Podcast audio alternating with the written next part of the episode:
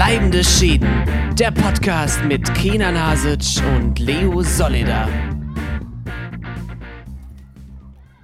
Ja, herzlich willkommen. Es ist wieder Zeit für bleibende Schäden. Heute wieder mit einer Special-Ausgabe. Wie schon äh, angekündigt, geht es heute um ein großes Thema, doch ich bin nicht allein. Neben mir bleibt der Wunderbare, der Wunderschöne, der. Ich habe seine ganzen Spitznamen vergessen. Ich weiß nicht, wie viele es sind. Ich kann sie gar nicht aufzählen. Es ist Kenan Hasic. Man hat es nicht anders erwartet. Hallo Kenan.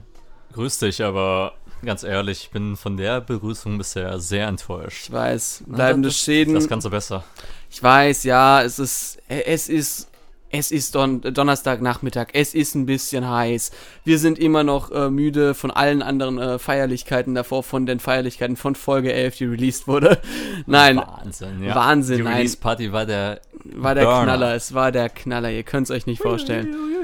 Ja, aber wir sind ja nicht zum Spaß heute hier. Äh, Nicht? Nee, ich glaube nicht. Also, keine Ahnung. Bin ein bisschen müde, aber sonst, äh, ja, geht eigentlich bei mir alles klar. Und bei dir? Äh, ja, war gerade noch vorhin noch ein bisschen in der Stadt rumsteppen, hab mir ein Buch gekauft. Statt rumsteppen, Kinder, du klingst wie ein 50-jähriger Opa einfach. Nee, nee, nee, ähm, da will ich sagen, ich schlendere durch die Gegend rum wie ich ein war mal alter bummeln. Mann. Ich, war, bummeln, Alter. Nicht bummeln. Oh Gott, ey, nee, wer, wer bummeln sagt, geht gar nicht. Nee. Das will ich auch nie verstehen. ja, aber Ja. genau, du warst in der Stadt, ich wollte dich ja nicht über, unterbrechen. Das Hab ein Buch gekauft, hab mich dann über irgendwelche News aufgeregt und hab mir nur gedacht, Gott geht es uns wieder allen gut. ja, was sind denn News, Kenan? Komm, hau raus, ich seh's. Ja, ähm, ich habe so eine Seriennachricht gelesen, dass sich Leute über eine Serie aufregen. Also sie kritisieren eine Serie daran, dass sie nur einmal wöchentlich erscheint und nicht im Binge-Watching-Tempo. Es geht um die Serie The Boys. Ähm, die zweite Staffel st äh, stand jetzt letzten Freitag an. Die ersten drei Folgen wurden hochgeladen. Und die Leute beschweren sich, dass jetzt die nächsten fünf Folgen in den nächsten fünf Wochen halt äh, auftauchen werden, einmal pro Woche. Und ich denke mir nur, warum regt ihr euch darüber auf? So war das doch früher immer schon. Also ich, ich frage ich frag mich da auch immer. Also klar, es gibt Sachen, äh, stimme ich zu, die sind geil zum, äh, zum Binge-Watchen zum Beispiel. Ich glaube, unser Dark Special hätten wir nicht so hinbekommen, wenn wir jede Woche, glaube ich, ähm, es neu, neue Folge hätten schauen müssen. Manche Serien sind auch total darauf ausgelegt, Ja. dass sie ähm, genauso binge-watchable geworden sind. Ich meine, gerade gerade jetzt natürlich auch durch die Zeit äh, von Streamingdiensten ist das natürlich immer wichtiger geworden, das Binge-Watching und das Produzieren von solchen Serien. Aber ich finde halt gerade, man muss es wie Essen vergleichen, ne? Das ist Mhm. ja nicht so, du, du bereitest dir jetzt auf einmal eine ganze Platte ähm, voller leckerer Brownies vor und ähm, verpu verputzt die dann auf einmal innerhalb von äh, zwei Stunden. Ja, oder es gibt halt auch einen Grund, warum Essen in verschiedene Gänge geteilt sind kann. Ja, auch. Ähm, oder wie gesagt, du trinkst ja auch äh, keinen äh, teuren äh, 90-Euro-Wein in eine Stunde. Ja, vielleicht schon. Je nachdem, wie viel du bist. Aber ich verstehe das Konzept. Aber ja, ich, ich stimme dir dazu. Und äh, dann kann ich wieder, oh, ich glaube, die Menschen werden mich hassen, wenn ich jetzt äh, da, drauf äh, da äh, losgehe. Jetzt sag nicht. Trash TV. Ah, genau. fick dich doch. Ja, aber ähm, nein, aber es geht nicht um, um Trash TV, um die Inhalte an sich, sondern um das, was ich eben, glaube ich, das ist, was, was viele auch beim Trash TV, glaube ich, mögen, was ich ähm, bei Serien manchmal vermisse, dieses Rituelle. Es kommt, äh, du fieberst auf das hinaus, was nächste Woche kommen wird. Und du Absolut. bist eben, also keine Ahnung, das habe ich nämlich, wann hatte ich das letzte Mal bei einer Serie, war es vielleicht bei Game of Thrones, bei, äh, bei, bei, einer, bei der sechsten Staffel Game of Thrones hatte ich noch wirklich noch die, diese Gefühle so, die habe ich nämlich, das war die erste, die ich wirklich live mitverfolgt habe, die anderen habe ich, äh, habe ich aufgeholt. Und da war das wirklich so, du siehst, oh Gott, der kommt jetzt da an oder es kommt die Schlacht, oh geil, ich freue mich so auf nächste Folge, es wird richtig, richtig gut. Oder auch ähm, generell dieser Hype, der dann nach so einem Cliffhanger zum Beispiel entstehen kann. Das Ja, ist das total ist es ja. genial. Ähm, das habe ich jetzt ähm, bei aktuelleren Serien wie Better Call Saul zum Beispiel, Ja. der ja ähm, auch hier einmal wöchentlich noch rauskommt. Ja. Das brauche ich. ich. Ich bei solchen Serien, wo ich weiß, die erzählen auch so abgeschlossene Folgen. Ja. Ähm, die erzählen jetzt keinen, äh, man redet ja immer gerne von 10-stündigen Filmen oder 13-stündigen Filmen, das halt immer alles so lose zusammenhängt. Ich finde halt so eine abgeschlossene Folge, wo das große Ganze natürlich auch im Vordergrund steht, aber gewisse Charaktere im Vordergrund stehen in der Folge oder irgendein Thema erzählt wird. Das finde ich viel geiler. Deshalb liebe ich auch gerade so Folgen wie, äh, nicht Folgen, so Serien wie Mad Men oder, oder Ja. so, wo halt genau dieses Konzept verfolgt wird, wo es halt einfach auch funktioniert. Bei vielen Binge-Watch-Serien finde ich halt einfach so, drei, vier Folgen sind immer dann dabei, die halt komplett überflüssig Ja, und sind, weil du, die halt. du hast es nicht so durchdacht, dass man sagt, du musst jede Woche ein Publikum wieder begeistern, dass es weiterschaut. Das ist nämlich auch das, was ich äh, eben so vermisse, dass man so sagt, dass man mit der Prämisse an eine Serie rangeht und sagt, jede Folge muss so gut sein und so spannend zumindest, dass sie äh, das Publikum abholt, äh, das vielleicht die äh, letzte Folge nicht gesehen hat und trotzdem äh, es so vorbereitet, dass ungefähr weiß, auf welcher Ebene es ist und dass es trotzdem ist so pa- packt, dass es sagt, okay, nächste Woche schalte ich wieder ein. Richtig, und ich finde auch gerade, da man ja auch immer bei Serien verschiedene Regisseure gerne mal äh, benutzt, verschiedene Drehbuchautoren, die können sich dann bei so abgeschlossenen Episoden viel mehr trauen, viel mehr austoben, verschiedene Ja. Stile ausprobieren. Ich meine, ähm, gerade bei äh, abgeschlossenen Folgen, da kannst du mal eine, da eine Noir-Folge erzählen, da kannst du ähm, irgendwie mal eine Bottle-Episode machen, etc. Du kannst was eher Witziges machen, dann kannst du irgendwie. Äh, ernst sein. ja, Das, das, das vermisse ich gerade bei so geradlinigen äh, Serien, die halt einfach nur eine Story erzählen. Das kann halt schnell langweilen, wenn man halt gerade nicht äh, den äh, interessanten Stoff auspackt. ja. Oder nicht die Charaktere interessant genug aufgebaut werden dadurch. Das sehe ich sehr, sehr ähnlich und deswegen ich, ich verstehe auch wirklich es dann nicht so wirklich, warum man sagt, wir müssen unbedingt ähm, alles jetzt auf Binge-Watching umstellen. Und ich, ich vermisse es, wie gesagt, und deswegen vielleicht, vielleicht ist so ein Teil dieses, dieser Trash-TV-Liebe, die ich habe, weil du eben da noch diese, dieses, dieses, äh, dieses Zusammensitzen, dieses Abwarten, okay, was kommt nächste Woche? Das ist ein total spannender Aspekt, äh, den ich finde, weil ich bin ja auch, wie gesagt, groß geworden in dieser Zeit äh, des linearen Fernsehens. Viele sind ja gerade zum Serienschauen erst gerade durch Netflix äh, gekommen, haben so ein bisschen die Perks davon entdeckt und gut, man muss natürlich auch zur Verteidigung sagen, viele Serien waren auch einfach nicht erreichbar zur Zeit. Ja, oder? das stimmt Ne? natürlich. Weil das deutsche Fernsehen immer einen entweder mit Werbung zubombt oder äh, geile Serien einfach mal so auf Vox oder auf ZDF um 23.50 Uhr äh, Und es damals noch bringt. keine Mediathek gab. Richtig. Ne, kein Streaming, alles wurde entweder per Pita Piraterie betrieben oder äh, Sky muss da herhalten. Klar, eben. Oder du hattest halt eben, ja, du hattest genau das, dass du vielleicht Wiederholung von Serien hattest oder manche, manche, manche Serien nach irgendwie nach einem Barnaby-Marathon auf ZDF Neo um 0.15 Uhr kommt Ja. dann irgendwie Sherlock oder sowas. Oder man auf manche Staffeln fünf Jahre gefühlt warten muss, weil die re rechte Probleme irgendwie haben. ja, das ist äh, auch immer, ähm, ich glaube, sehr ja- kompliziert Du siehst ja heute noch, wie irgendwie, keine Ahnung, eine Staffel von Sherlock, Staffel 3 oder so, gefühlt vier Jahre nach Ausstrahlung irgendwann mal ja, im Fernsehen lief. stimmt, das ist es halt auch. Falls sich jemand wundert, was das im Hintergrund ist, äh, ich wohne an einem sehr belebten Platz und ähm, vielleicht hört man da die Kirchenglocken. Aber äh, wir sind heute authentisch, wir sind heute down to earth und deswegen würde ich sagen, lassen wir uns gar, davon gar nicht stören, äh, Mhm. denn es ist sehr warm und ich äh, genießen die letzten Sommertage so ein bisschen. Äh, ich muss ja sagen, ich bin in letzter Zeit noch äh, etwas auch immer am Rumtigern und genieße auch die, äh, die letzten warmen Tage, obwohl ich ja den Sommer nicht mag, aber äh, so die So ist es angenehm. So ist es angenehm, alles bis 24 Grad ist komplett okay. Aber ja, ähm, wir haben uns aber heute versammelt zu einem Thema, nämlich dem deutschen Film. Also Oder ein richtiges. Down-to-Earth-Thema. Down to Earth, richtig nah an der Basis, da, da holt man die Menschen ab, denn jeder weiß, Naja, Menschen lieben wohl deutsche eher, Filme. wohl eher nah an der Straßenbahn. Nah an der Straßenbahn, ja, so ein bisschen. Aber ähm, da holt man die Menschen ab und wir haben uns das ja eben, ich glaube, jeder kennt halt eben diese, dieses Argument, deutscher Film ist scheiße. Und Ja. ähm, ich würde nicht sagen, dass es in manchen Fällen auch nicht stimmen würde, aber ähm, man muss da ein bisschen, glaube ich, revidieren. Und bevor wir ein bisschen anfangen mit unserer Liste, Aber würde ich. nochmal aber noch mal zu den ja, deutschen Filmen sind scheiße. Ich meine, zu jedem schlechten deutschen Film gibt es ja auch fünf amerikanische Genau. Kack Kackfilme. Das ist nämlich eins meiner Argumente, warum ich, ich verstehe, dass deutsche Filme ma- manchmal so wahrgenommen werden, aber halt bei uns kommt jegliche deutsche Scheiße ähm, in die Kinos und wir kriegen manchmal die ganz schlechten amerikanischen Filme nicht mal mit oder sowas und die kommen dann irgendwie in zehn Jahren auf Netflix oder sowas. darf, ja, eben. Früher gab es Direct-to-DVD, jetzt hast du Direct-to-Netflix Ja. oder ähm, Movie Night im Kino, Horror-Trash-Marathon äh, bis 5 Uhr morgens. Ladies Night und es gibt ein Prosecco extra. Ja, äh, ich hoffe, ihr genießt das alles. Schade, dass ich halt nie zur Ladies Night eingeladen wurde. Finde ich schade. Ja, den, aber ich mag kein Prosecco, deswegen ist okay. Habe ich noch nie probiert tatsächlich. Äh, Ich habe das ein paar Mal äh, getrunken, aber war nicht, war nicht so ganz meins. Verstehe ich. Ja, aber ähm, auf jeden Fall deutsche Filme, wie gesagt, da ist natürlich auch ein viel größeres Struktur, äh, Strukturfeld aus Filmförderung und sowas, das du in Amerika vielleicht nicht so hast, wo du halt äh, immer darauf achten musst, keine Ahnung. Ähm, hier in NRW gibt es die Filmförderung, äh, Film- und Medienstiftung NRW, äh, Ganz genau. da, die fördern dann Filme, aber dann vielleicht in Kooperation mit der baden-württembergischen Filmförderung und der bayerischen und Der dann Deutsche muss Filmförderfonds etc. ja, aber besonders bei diesen regionalen ist sie dann zusätzlich, keine Ahnung, dann muss Ja. halt mindestens die eine Szene in dem Schwimmbad muss dann in Baden-Württemberg gedreht äh, werden, weil es, man sonst keine Fördergelder bekommt oder da gibt es wieder Richtlinien. Oder, oder halt eben die öffentlich-rechtlichen Medien. Genau, äh, also das ZDF produziert ja sehr viel. investieren ja dann ein bisschen Geld rein, dass die halt auch die Erstausstrahlungsrechte dann bekommen. Genau, das gibt's ja auch wieder. Ja. Ähm, es gibt da sehr, sehr viel, ähm, sehr viele Möglichkeiten, ähm, um da eben an Geld zu kommen, was aber immer mit einem gewissen, ich würde mal sagen, vielleicht Eingriff in künstlerische Freiheiten manchmal einhergehen kann, ähm, was manchmal vielleicht auch nicht förderlich ist. Auf der anderen Seite kann man glücklich sein, dass man sowas überhaupt hat, um ähm, da Gelder zu bekommen, weil somit auch kleine studentische Filme oder sowas äh, produziert Mhm. werden können.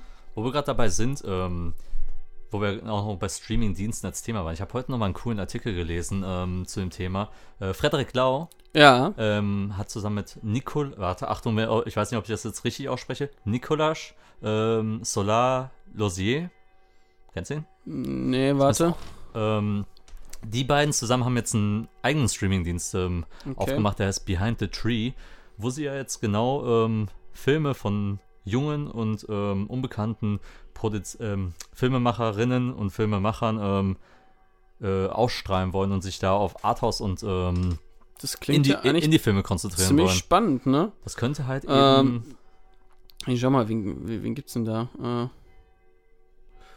ich finde da irgendwie noch nicht ganz. Äh, Ja, auf jeden Fall, das soll jetzt auch bald rauskommen. Das habe ich heute nochmal Mhm. groß in der Zeitung gelesen. Das könnte auch nochmal, äh, wo wir gerade beim Thema Förderung waren, ja, ähm, nochmal eine Rolle spielen, weil wenn die selbst schaffen, irgendwie Geld äh, an, ans Land zu ziehen, wie es ja Netflix oder Amazon halt getan haben, gut, die Dimension ist nicht vergleichbar, aber dass man trotzdem irgendwie kleinere Projekte fördern kann, die halt irgendwie Talent, um Talente zu fördern. Weil ja, an- anscheinend habe ich gelesen, sind da nicht nur, äh, ist nicht nur Frederik Lau dabei, sondern auch äh, Jessica Schwarz. Ähm, äh, Tr Tristan Pütter, den kenne ich auch irgendwoher, aber ich weiß gar die nicht. beiden waren ja in dem Interview in dem Artikel, deshalb Ja, okay. ich die jetzt mal Nils. Bokelberg war da noch dabei, den man ja auch irgendwie kennt von Shortcuts, immer diesem äh, YouTube-Kanal und als Viva-Moderator noch von früher. Genau. Ähm, hat ja auch, auch einen eigenen Podcast mit äh, Wiedersehen macht Freude, heißt der, glaube ich. Ähm, und Jan Köppen, den man ja auch von früher kennt, der ist auch noch dabei. Mhm. Also eigentlich ein sehr interessantes Team. Ähm, Habe ich gerade mal kurz recherchiert, dank unserem äh, netten Freund Google. Ähm, aber ja, also das ist ja auch eine, eine spannende Art, irgendwie Indie-Filme Ja. zu, äh, zu streamen. Da kann man ja schauen, vielleicht gibt es ja auch ein paar deutsche Perlen, die sich rein, äh, reinschmuggeln werden. Ja, generell jetzt ähm, kommen auch immer, immer mehr Streamingdienste, die sich genau in dieser Sparte aufhalten wollen. Sei es jetzt äh, junge Filmemacherinnen, Filmemacher ähm, zu fördern, sei es halt europäische Filme näher an die Leute auch zu bringen. Weil ich glaube, es kommt, es kommt ja noch ein Streamingdienst, dessen Namen ich gerade vergessen habe. Ja, das ist. Darüber hatten den- wir auch mal geredet. Da hatten wir mal drüber gequatscht, das weiß ich noch. ja, äh, und, und dann hast du natürlich Mubi als großes Portal. Ja, was generell ja so auf Arthouse irgendwie ausgelegt ist. Für alle, die Mubi nicht kennen, das ist so, man kann es vielleicht so pauschal nennen, das Netflix des Independent-Kinos. Äh, Ja. Da ist es sozusagen, jeden Tag kommt ein Film raus und ein anderer verschwindet und der Film ist dann für 30 Tage dann im Sortiment und dann fliegt er eben raus, dann kommt wieder ein neuer Film. Und da kommen wirklich wirklich kleine Perlen, so Ja. Kurzfilme aus Bulgarien, aber manchmal kommt da auch ein relativ großer Film, wie zum Beispiel Dead Man von Jim, Jar Jim Jarmusch Ja, damals oder, oder, Schwe oder auch Schweigende Lämmer. Schweigende Lämmer kam damals. Ja. Oder Oder äh, halt- Fabelhafte Welt der Amelie. Richtig. Oder aktuelle Festivalfilme, die Ja. auf einmal im Zuge eines Wettbewerbs rausgekommen sind und ausgezeichnet wurden. Die bringen auch gerne ähm, dann äh, Filmreihen von äh, bekannten und unbekannten Regisseurinnen und Regisseuren. Ähm, total spannend. Äh, eine YouTuberin hat das mal so beschrieben: Mubi ist wie so ein guter Freund oder eine Freundin, die ähm, dir jeden Tag Filme empfehlen kann.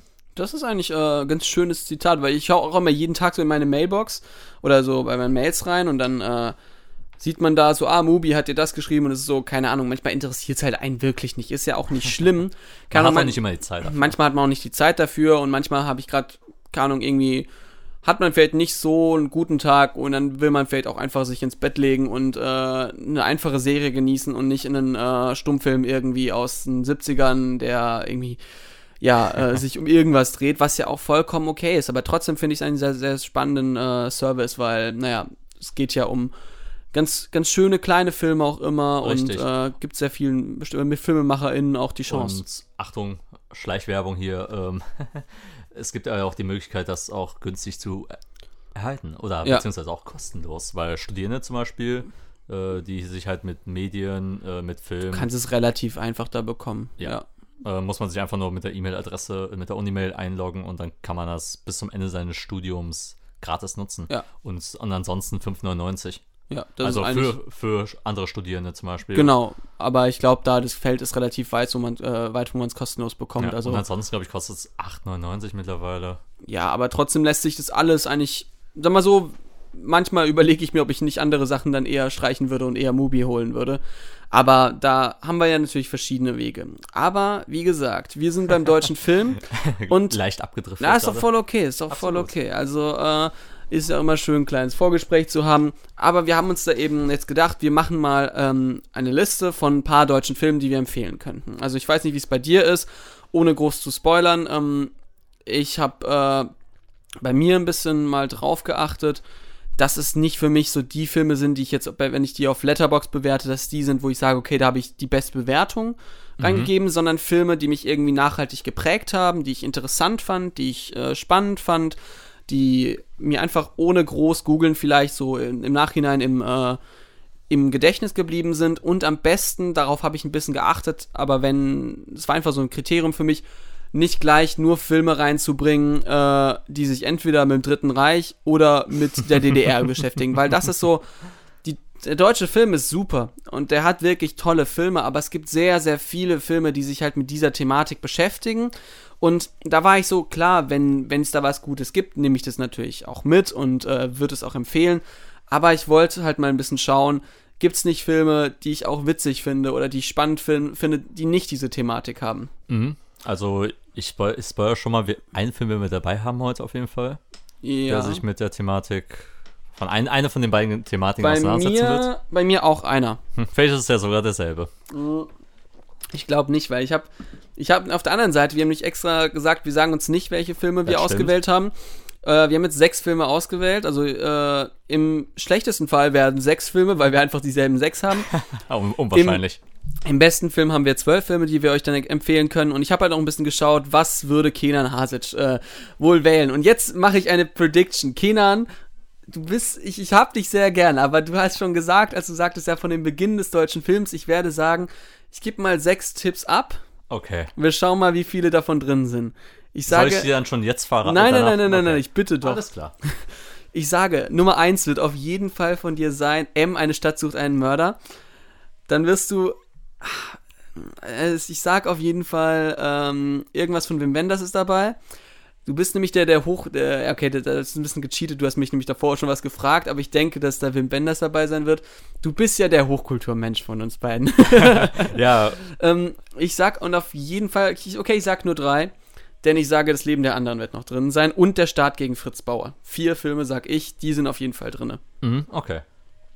Weiß nicht, ob, äh, ob du schon eine Idee hast, was bei mir drin ist. Also, ja, by ich- the way, ich- by the way, ein, eine Sache will ich schon vorab sagen. Ich wusste nämlich, dass du bei einem denken wirst, dass ich den nehme und er ist auf jeden Fall nicht dabei. Ah, scheiße. Ähm, bei dir, ja, du könntest natürlich jetzt sagen, ja, komm, typisch Leo, ähm, 303, ja. ähm, Oh Boy, Systemsprenger, hm, was noch?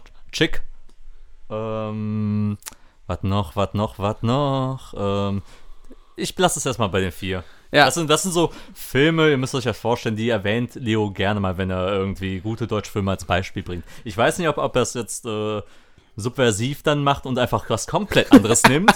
Ähm, das wäre auch total nur spannend. 20er Jahre Experimentalkino dabei. Jawohl, das wollen wir doch Nee, sehen. aber Marlene ähm, Dietrich würde sich Marlene freuen. Dietrich wäre super, ne? Aber Bei der, bei der, ich kann schon mal sagen, was ich zum Beispiel, ähm, wo, weil ich eventuell nehmen wollte, aber nicht reingenommen habe, war zum Beispiel, zum Beispiel Marlene Dietrich Film, der Blaue Engel Ja. zum Beispiel. den, äh, da hatte ich auch mal, den habe ich glaube ich einmal gesehen. Ähm, ich muss ja sagen, ich kann ja mal zwei Hon Honorable Mentions vielleicht bei mir raus, äh, rauswählen. Also Filme, wo ich sage, okay, ich überlege, ob ich die reinbringe. Ja.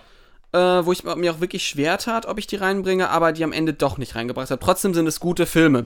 Und ich war am Ende doch so, ich möchte Filme reinbringen, ähm, die wir auch am Ende den Menschen näher bringen können. Vielleicht Filme, die nicht jeder kennt, aber trotzdem die äh, vielleicht einen guten, einen guten äh, Punkt haben, wo man, äh, die man irgendwie nahebringen kann. Welchen ich nicht drin äh, reingebracht habe, obwohl ich ihn sehr, sehr mag, ist Goodbye Lenin mit äh, Daniel Brühl äh, in der ja, Hauptrolle. Daran, daran hatte ich auch gedacht. Den finde ich nämlich einen sehr, sehr guten Film. Da habe ich auch einen persönlichen Bezug dazu. Nämlich meine Mutter ist äh, Deutschlehrerin, äh, aber im Ausland. Und ähm, meine Mutter hat sehr, sehr häufig ihren, äh, ihren SchülerInnen äh, damals Goodbye Lenin äh, näher gebracht, weil das natürlich ein guter Film war mit deutscher Geschichte und ist ja relativ einfache Thematik noch zusätzlich und äh, ist auch, glaube ich, relativ leicht verständlich, kann man gut Untertitel drunter machen. Und Mhm. deswegen habe ich diesen Film, glaube ich, sehr, sehr früh gesehen. Glaube ich, mit sieben Jahren oder sowas mal. Ja. Oder sechs. Und dann habe ich den immer noch so zwei, zwei drei Mal gesehen. Deswegen habe ich diesen Film sehr häufig gesehen. Und ich weiß noch, dass es irgendwie Den haben wir auch damals in der Schule gesehen. ich habe den, glaube ich, nur daheim gesehen, aber ich weiß noch, und es ist, ich weiß nicht, was das bedeuten soll, aber dieses eine Szene, wo Daniel Brühl über die Grenze fährt und in diese Tankstelle geht und das ist erstmal äh, irgendwie ein Pornofilm, glaube ich, mit Dolly Buster oder sowas irgendwie und ich so, wait, what? Und das war das ist eine meiner frühesten Erinnerungen, eine, eine der wenigen Erinnerungen an diesen Film noch und dass ich damals Danke, Daniel Brühl. Leo wurde aufs Leben geschadet. ich wurde aufs Leben geschadet. Ähm, und das zweite ist, dass äh, ich einfach damals irgendwie Berlin sehr schön fand. Das war, weiß ich noch. Äh, heutzutage ist ja, ist okay. Ich, Ähm, ich wollte gerade sagen, du bist doch einer der Ersten, der sich aufregt, wenn Berlin irgendwie nur auf zwei äh, Sehenswürdigkeiten in meiner Sch in, Ja, im Film auf jeden reduziert wird.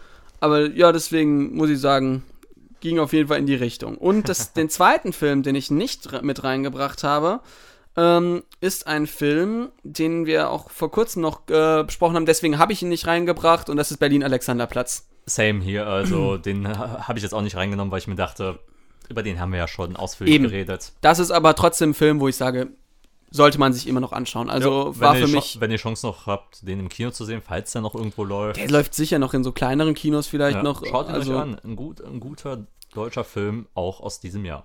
Genau, und äh, jetzt wollte ich natürlich fragen, hast du irgendwie ähm, ne, irgendwie so ein oder zwei Filme, wo du sagst, habe ich nicht mit reingebracht, trotzdem gut äh, noch dabei? Ähm, ja, ähm, bei Wim Wenders war ich zwischen zwei Filmen am überlegen.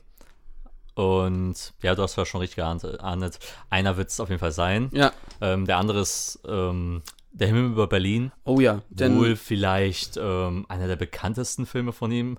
Mhm. Und zählt auch als sein großes Meisterwerk, den ich jetzt zweimal insgesamt gesehen habe. Leider letztes Jahr nicht im Kino gesehen habe. den habe ich leider auch verpasst. Das ist ja ähm, irgendwie, Mhm. Ja. den hätte ich noch reinbringen. Den äh, könnt ihr euch übrigens aktuell noch auf der ARD-Mediathek äh, anschauen. Da gibt es nämlich eine äh, Werkschau von Wim Wenders. Genau, Weil der er jetzt, ähm, ich meine, 70 oder 75? 75. glaub ich 75 sogar. geworden ist.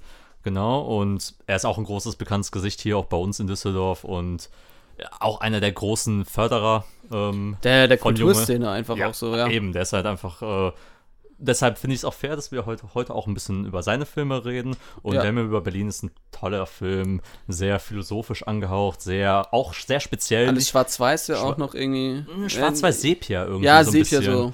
Ähm, auch sehr speziell natürlich erzählt, weil da halt äh, viel über Monologe ähm, auch Ja. erzählt wird und es geht halt auch sehr viel ums Leben, um Tod, um ums Alleinsein, um die Existenz an sich, weil halt äh, man verfolgt hat zwei Engel auf Erden, die halt eben quasi durch Berlin halt äh, umherziehen und Menschen beobachten und sich dann selbst halt äh, wieder dran erinnern können, was es heißt, Mensch zu sein und so weiter und so fort.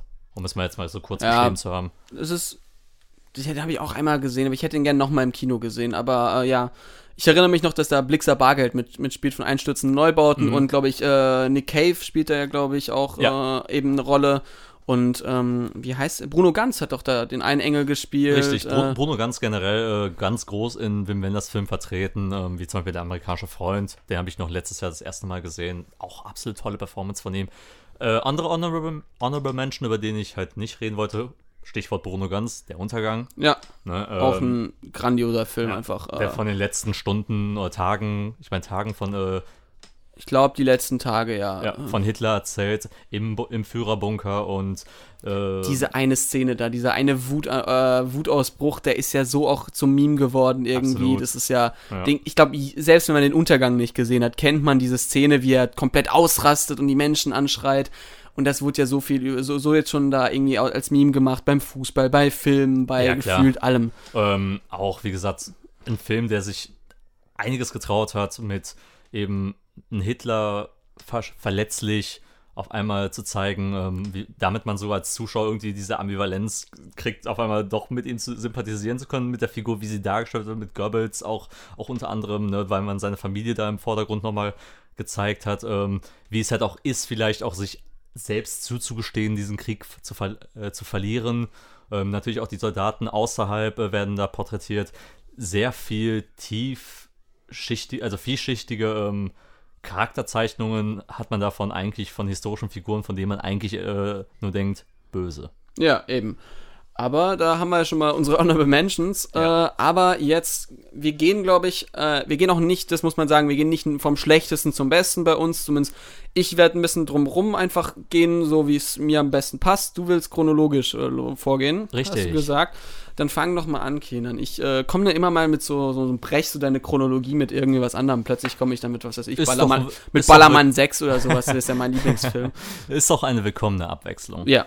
Ja, äh, der erste Film. Ich stürze mich mal ins sehr frühe Zeitalter des Kinos und zwar ins Jahr 1920. Stumpf- Metropolis. Nein, der, der, kommt, der kam ein bisschen später. Scheiße. Ähm, das Kabinett des Dr. Caligari. Ah ja, stimmt. Der war den, ja auch. Ja, den habe ich zu Hause bei mir auf Blu-ray liegen.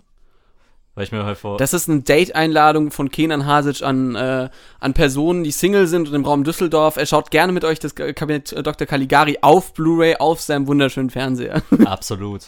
Aber es ist ein toller Film. Im Jahre 1920 von Robert Wiene. Und ist halt, äh, geht als Meilenstein der Stummfilmgeschichte oder der generellen äh, Filmgeschichte. Denn was macht den Film aus? Er schafft es, ähm, durch ein Setting zu überzeugen, was sehr expressionistisch ähm, an, äh, angehaucht Worum ist. geht's denn? Es geht quasi um einen. Danke, dass du mich unterbrichst, nein, Scherz. Ja. Äh, Es ist ein, ein Film, der in sechs Akte eingeteilt ist. Es geht quasi, es ist eine jüngere Frankenstein-Geschichte quasi, ähm, die sich damit beschäftigt, dass auch ein wild gewordener Doktor quasi ein ähm, Monster erschafft oder einen Menschen halt versucht äh, zu reanimieren und mit ihm quasi äh, versucht, seine Liebe, so ein bisschen äh, große Liebe zu finden. Es ist halt ein früher Take eben auf Frankenstein, um da jetzt nicht zu viel zu verraten, weil Mhm. der Film ist sehr speziell. Er hat eigentlich jetzt auch nicht die große Handlung, sondern er spaziert halt wie sehr traumhaft äh, umher. Was ich auch mit Expressionismus halt eben damit meine. Er hat ein sehr surrealistisches Setting. Er ist sehr, wirkt wie ein großer Albtraum. Man hat diese Gebäude und Zimmer, ähm, die halt alle irgendwie komische Formen haben, die halt alle so äh, verschiedene geometrische Formen mit sich bringen und alles wirkt eben sehr verspielt, sehr unwirklich und hat schon auch sehr gute Horror-Vibes, finde ich irgendwie. Also äh, gerade mit, der- mit dieser sehr einfachen, aber ähm, markanten Musik finde ich das auch sehr cool gemacht. Und klar, Stummfilm muss man halt immer aufpassen, man muss viel Text natürlich dazulesen, sodass man halt auch nicht immer alles ähm, äh, direkt auf einmal behalten kann. Ähm, und Stummfilm ist auch nicht für jede Person auch geeignet, sage ich mal so. Oder viele sind nicht bereit, das anzugucken. Aber der Film geht, lass mich nicht lügen, 72 Minuten. Also es, es dauert halt wie Relativ kurz. eine, eine normale Serienepisode aus, aus heutiger Zeit. Mit ein bisschen Überlänge halt. Richtig, ähm, ja, wie so ein Staffelfinale. Ja, also ein gutes Staffelfinale, ja. ja, genau. Und Aber das sieht man auch so, die Filme waren ja auch damals wesentlich kürzer. Das ist ja, Ja. so alles, wenn du auch schaust, glaube ich, M, eine Stadt sucht, eine Mörder, ein, sucht einen Mörder, ist ja auch irgendwie 80 Minuten oder sowas. Länger nicht. Also das sind ja auch alles irgendwie auch recht kurze Filme, muss man ja sehen. Mhm, absolut. Und so Filme sind ja auch eben dann auch sehr einflussreich halt auch gewesen ähm, für die spätere Zeit, gerade was Schau äh, Schauspieler auch nochmal angeht, weil Stummfilm lebt halt eben von Gestik und Mimik. Äh, das ist dann sehr spannend mal zu beobachten, wie auf einmal da rumgefuchtet wird, wie Wutausraster, was man heutzutage vielleicht auch als Overacting noch bezeichnen würde, da ausgelebt wurde, wenn halt auf einmal ein, Herr seinen Hut auf den Boden schmeißt, darauf rumtrampelt wie ein Verrückter. Ähm, man weiß auch gar nicht, ob das überhaupt das richtige Tempo ist oder ob da schon gefühlt schon vorgespult auch ein bisschen wird. Ja. Ne? Sehr spannend zu beobachten und ich finde einfach, ne, klar, der Film ist einflussreich. Ich würde jetzt natürlich sagen, aus heutiger Sicht schwierig anzuschauen, aber um einfach mal vielleicht sich mal filmhistorisch auseinanderzusetzen, definitiv ein wichtiger Film. Das, ich habe den ja noch nie gesehen, ehrlich, ehrlich bin ich. Kann ich dir auch sein. Ja, ich weiß. Wir können auch ein romantisches Date auch vor deinem Fernseher haben mal. Nee, aber. Äh, das war keine Einladung. Ich weiß. Aber. Ähm, das war Zwang. Das war Zwang. Aber ich muss auch echt sagen, ich habe den noch nicht gesehen, aber du hast schon mehrmals von dem erzählt, deswegen muss ich da mal mich ein bisschen äh, dahinter klemmen. Ich ja, ich, ab, ich arbeite einfach mal meine Bucketlist ab. Kenan, du hast schon recht. Ja, ich rede sehr viel über diesen paar Filme, die ich, die ich immer bringe. Und den ersten, wir fangen mal an, wir schmeißen ein bisschen Ballast auf dieser wunderbaren Heißluftballonfahrt. Ähm, es ist Systemsprenger, ein Film, den wir beide gesehen haben. Beide ja. gesehen haben, eben jetzt auch relativ neu. Wir sind fast 100 Jahre später, nämlich äh, 2019. Ähm, Systemsprenger von äh, Nora Finkscheid, die ja auch äh, jetzt, glaube ich, international Sachen jetzt produzieren wird, äh, mhm. die auch den komplett zu Recht den deutschen Filmpreis bekommen hat, glaube ich, für die beste Regie. Äh, auch für den besten Film. Äh, Systemsprenger. Wir haben schon sehr häufig über diesen Film äh, wir, haben den, wir haben den immer als Beispiel aufgeführt. Wir haben den immer als Beispiel äh, aufgeführt oder als Referenz. Denn da haben wir zum Beispiel äh, Albrecht Schuch haben wir eben da drin. Ähm, in äh, Systemsprenger, den wir auch in Berlin Alexanderplatz haben, den wir fantastisch fanden da drin. Äh, wir haben äh, dort den ja sehr, sehr häufig jetzt eigentlich äh, einfach da gehabt. Wir haben auch Gisa Flake, die jetzt in Freaks mitgespielt hat, die da drin ja. mitspielt. Aber äh, worum geht es in, in Systemsprenger? Systemsprenger ähm, ist ein Drama, würde ich sagen, oder ja, eigentlich, eigentlich ist es so eine Mischung aus Coming of Age und Drama. Denn es geht darum, wir haben äh, ein junges Mädchen, äh, Benny heißt die, und äh, wurde, die wurde sehr schlecht einfach in ihrer Familie behandelt. Irgendwie, Vater ist nicht wirklich auffindbar, Mutter hat immer einen neuen Freund und ähm, deswegen wandert die halt von Einrichtung zu Einrichtung und sie ist halt ein, so, sozusagen ein Systemsprenger.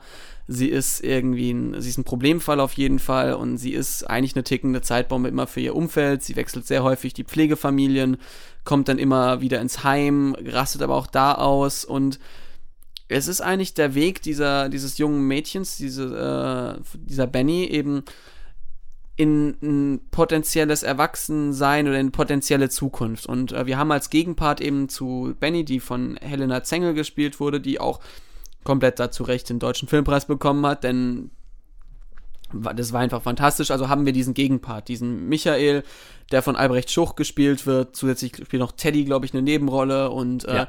genau, da haben wir aber diesen, äh, Michael ist sozusagen, ist ein, auch ein Sozialarbeiter, eher ein härterer Typ, der wenig an sich ranlässt, der auch Kickboxer ist und äh, relativ strikt und hart wird. Und trotzdem ist äh, Michael der einzige Typ, der sich irgendwie der Benny nä nähern kann, neben einer anderen Sozialarbeiterin, der Frau Baffanet. Und das sind die einzigen beiden Figuren, äh, mit der die Benny richtig interagiert und mit der sie klarkommt. Und der das ist so ein emotionales, äh, ein so emotionaler Film, besonders, also jede, ich glaube, jeder Mensch, der mit Menschen mal oder in der Jugendarbeit gearbeitet, äh, gearbeitet hat, weiß, dass es solche Fälle gibt.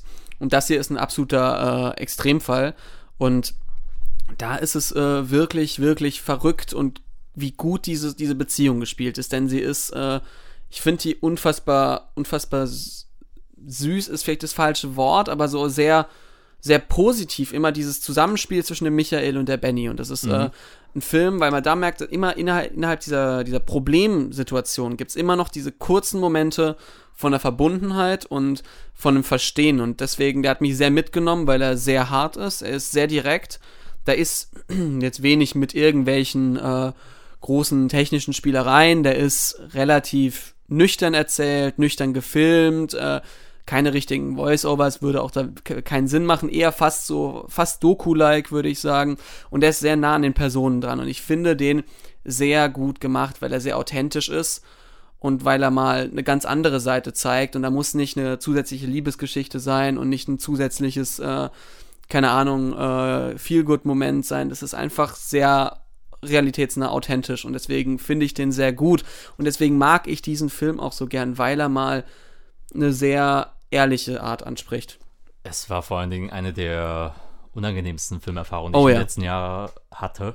Ähm, Gerade weil halt eben auch das Schauspiel von Helena, äh, Helena äh, Zengel heißt sie. Ja, mm, das war einfach. Du hast dieses Kind, was einfach komplett halt immer diese Ausraster hat. Ähm, Ja. Und du fühlst das so real. Ähm, also es fühlt sich einfach so real an. Ähm, und es ist so unangenehm zu gucken, weil du denkst, es fühlt sich an, als ob du gerade mit im Raum bist, als ob du.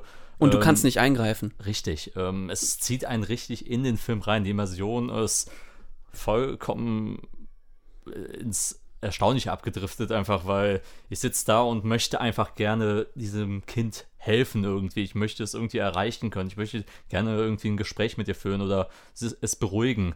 Aber du kannst es nicht. Und das macht halt einen, diese Hilflosigkeit in der Situation, macht einen quasi schon beim Schauen fertig. Ja, und das ist wirklich, das fand ich auch eben so. Da war, ich habe den Film geschaut und ich habe den nämlich abends mal an einem Sonntag geschaut, wo ich gesagt, komm, schaust was ruhigeres an und ich wusste, klar, der ist ein bisschen härter. Äh, aber ich sagte, ja, komm, schaust mal den Systemsprenger an, der soll ja ganz gut sein. Ich dachte, das ist mehr dann so auch so Coming-of-Age-Film, der man runterschauen kann.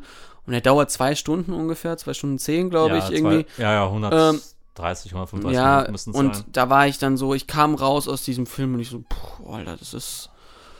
Der, der hat mich sehr runtergezogen und äh, Völlig absurd, dass der bei uns im UCI-Kino irgendwie um 14 Uhr lief. ja, das ist perfekter Mitta äh, Mittagsfilm. Klar, wer kennt's nicht? 16 Uhr Mittagsvorstellung, erstmal Systemsprenger und sich danach irgendwie mal, äh, keine Ahnung, äh, zum Psychologen begeben, weil der ist, äh, der, der Film, Vor allem, was ich total spannend finde, ist, keine Ahnung, hast du den Film äh, We Need to Talk About Kevin gesehen? ja, den habe ich auch damals gesehen. Ähm, ich habe da ein paar Parallelen so erkannt, aber jetzt natürlich jetzt rein äh, mit den Umständen und mit den äh, psychologischen Mustern, mit denen die beiden Filme los, äh, losgehen, hat natürlich nichts äh, damit zu tun.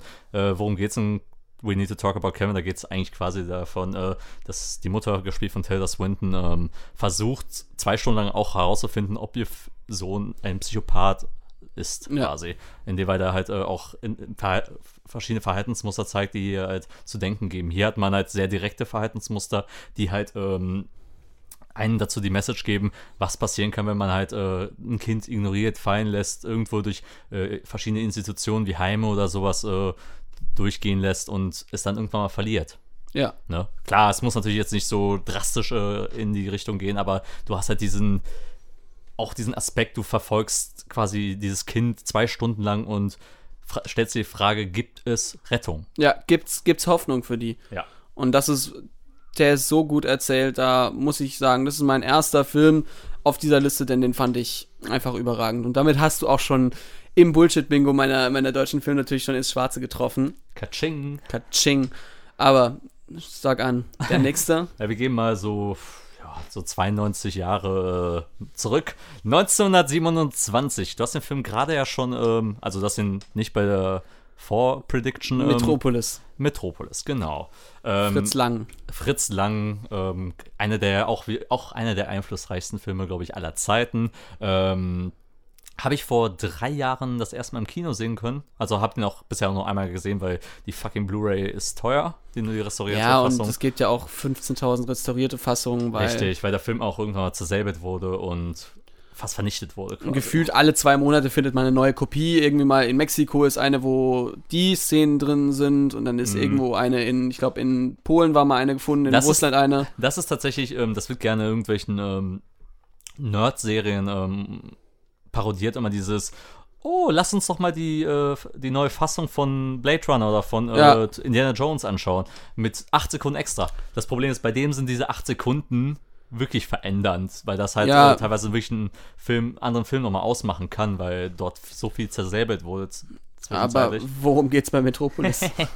Ähm, ja, man hat eine futuristische Stadt, die halt Metropolis heißt.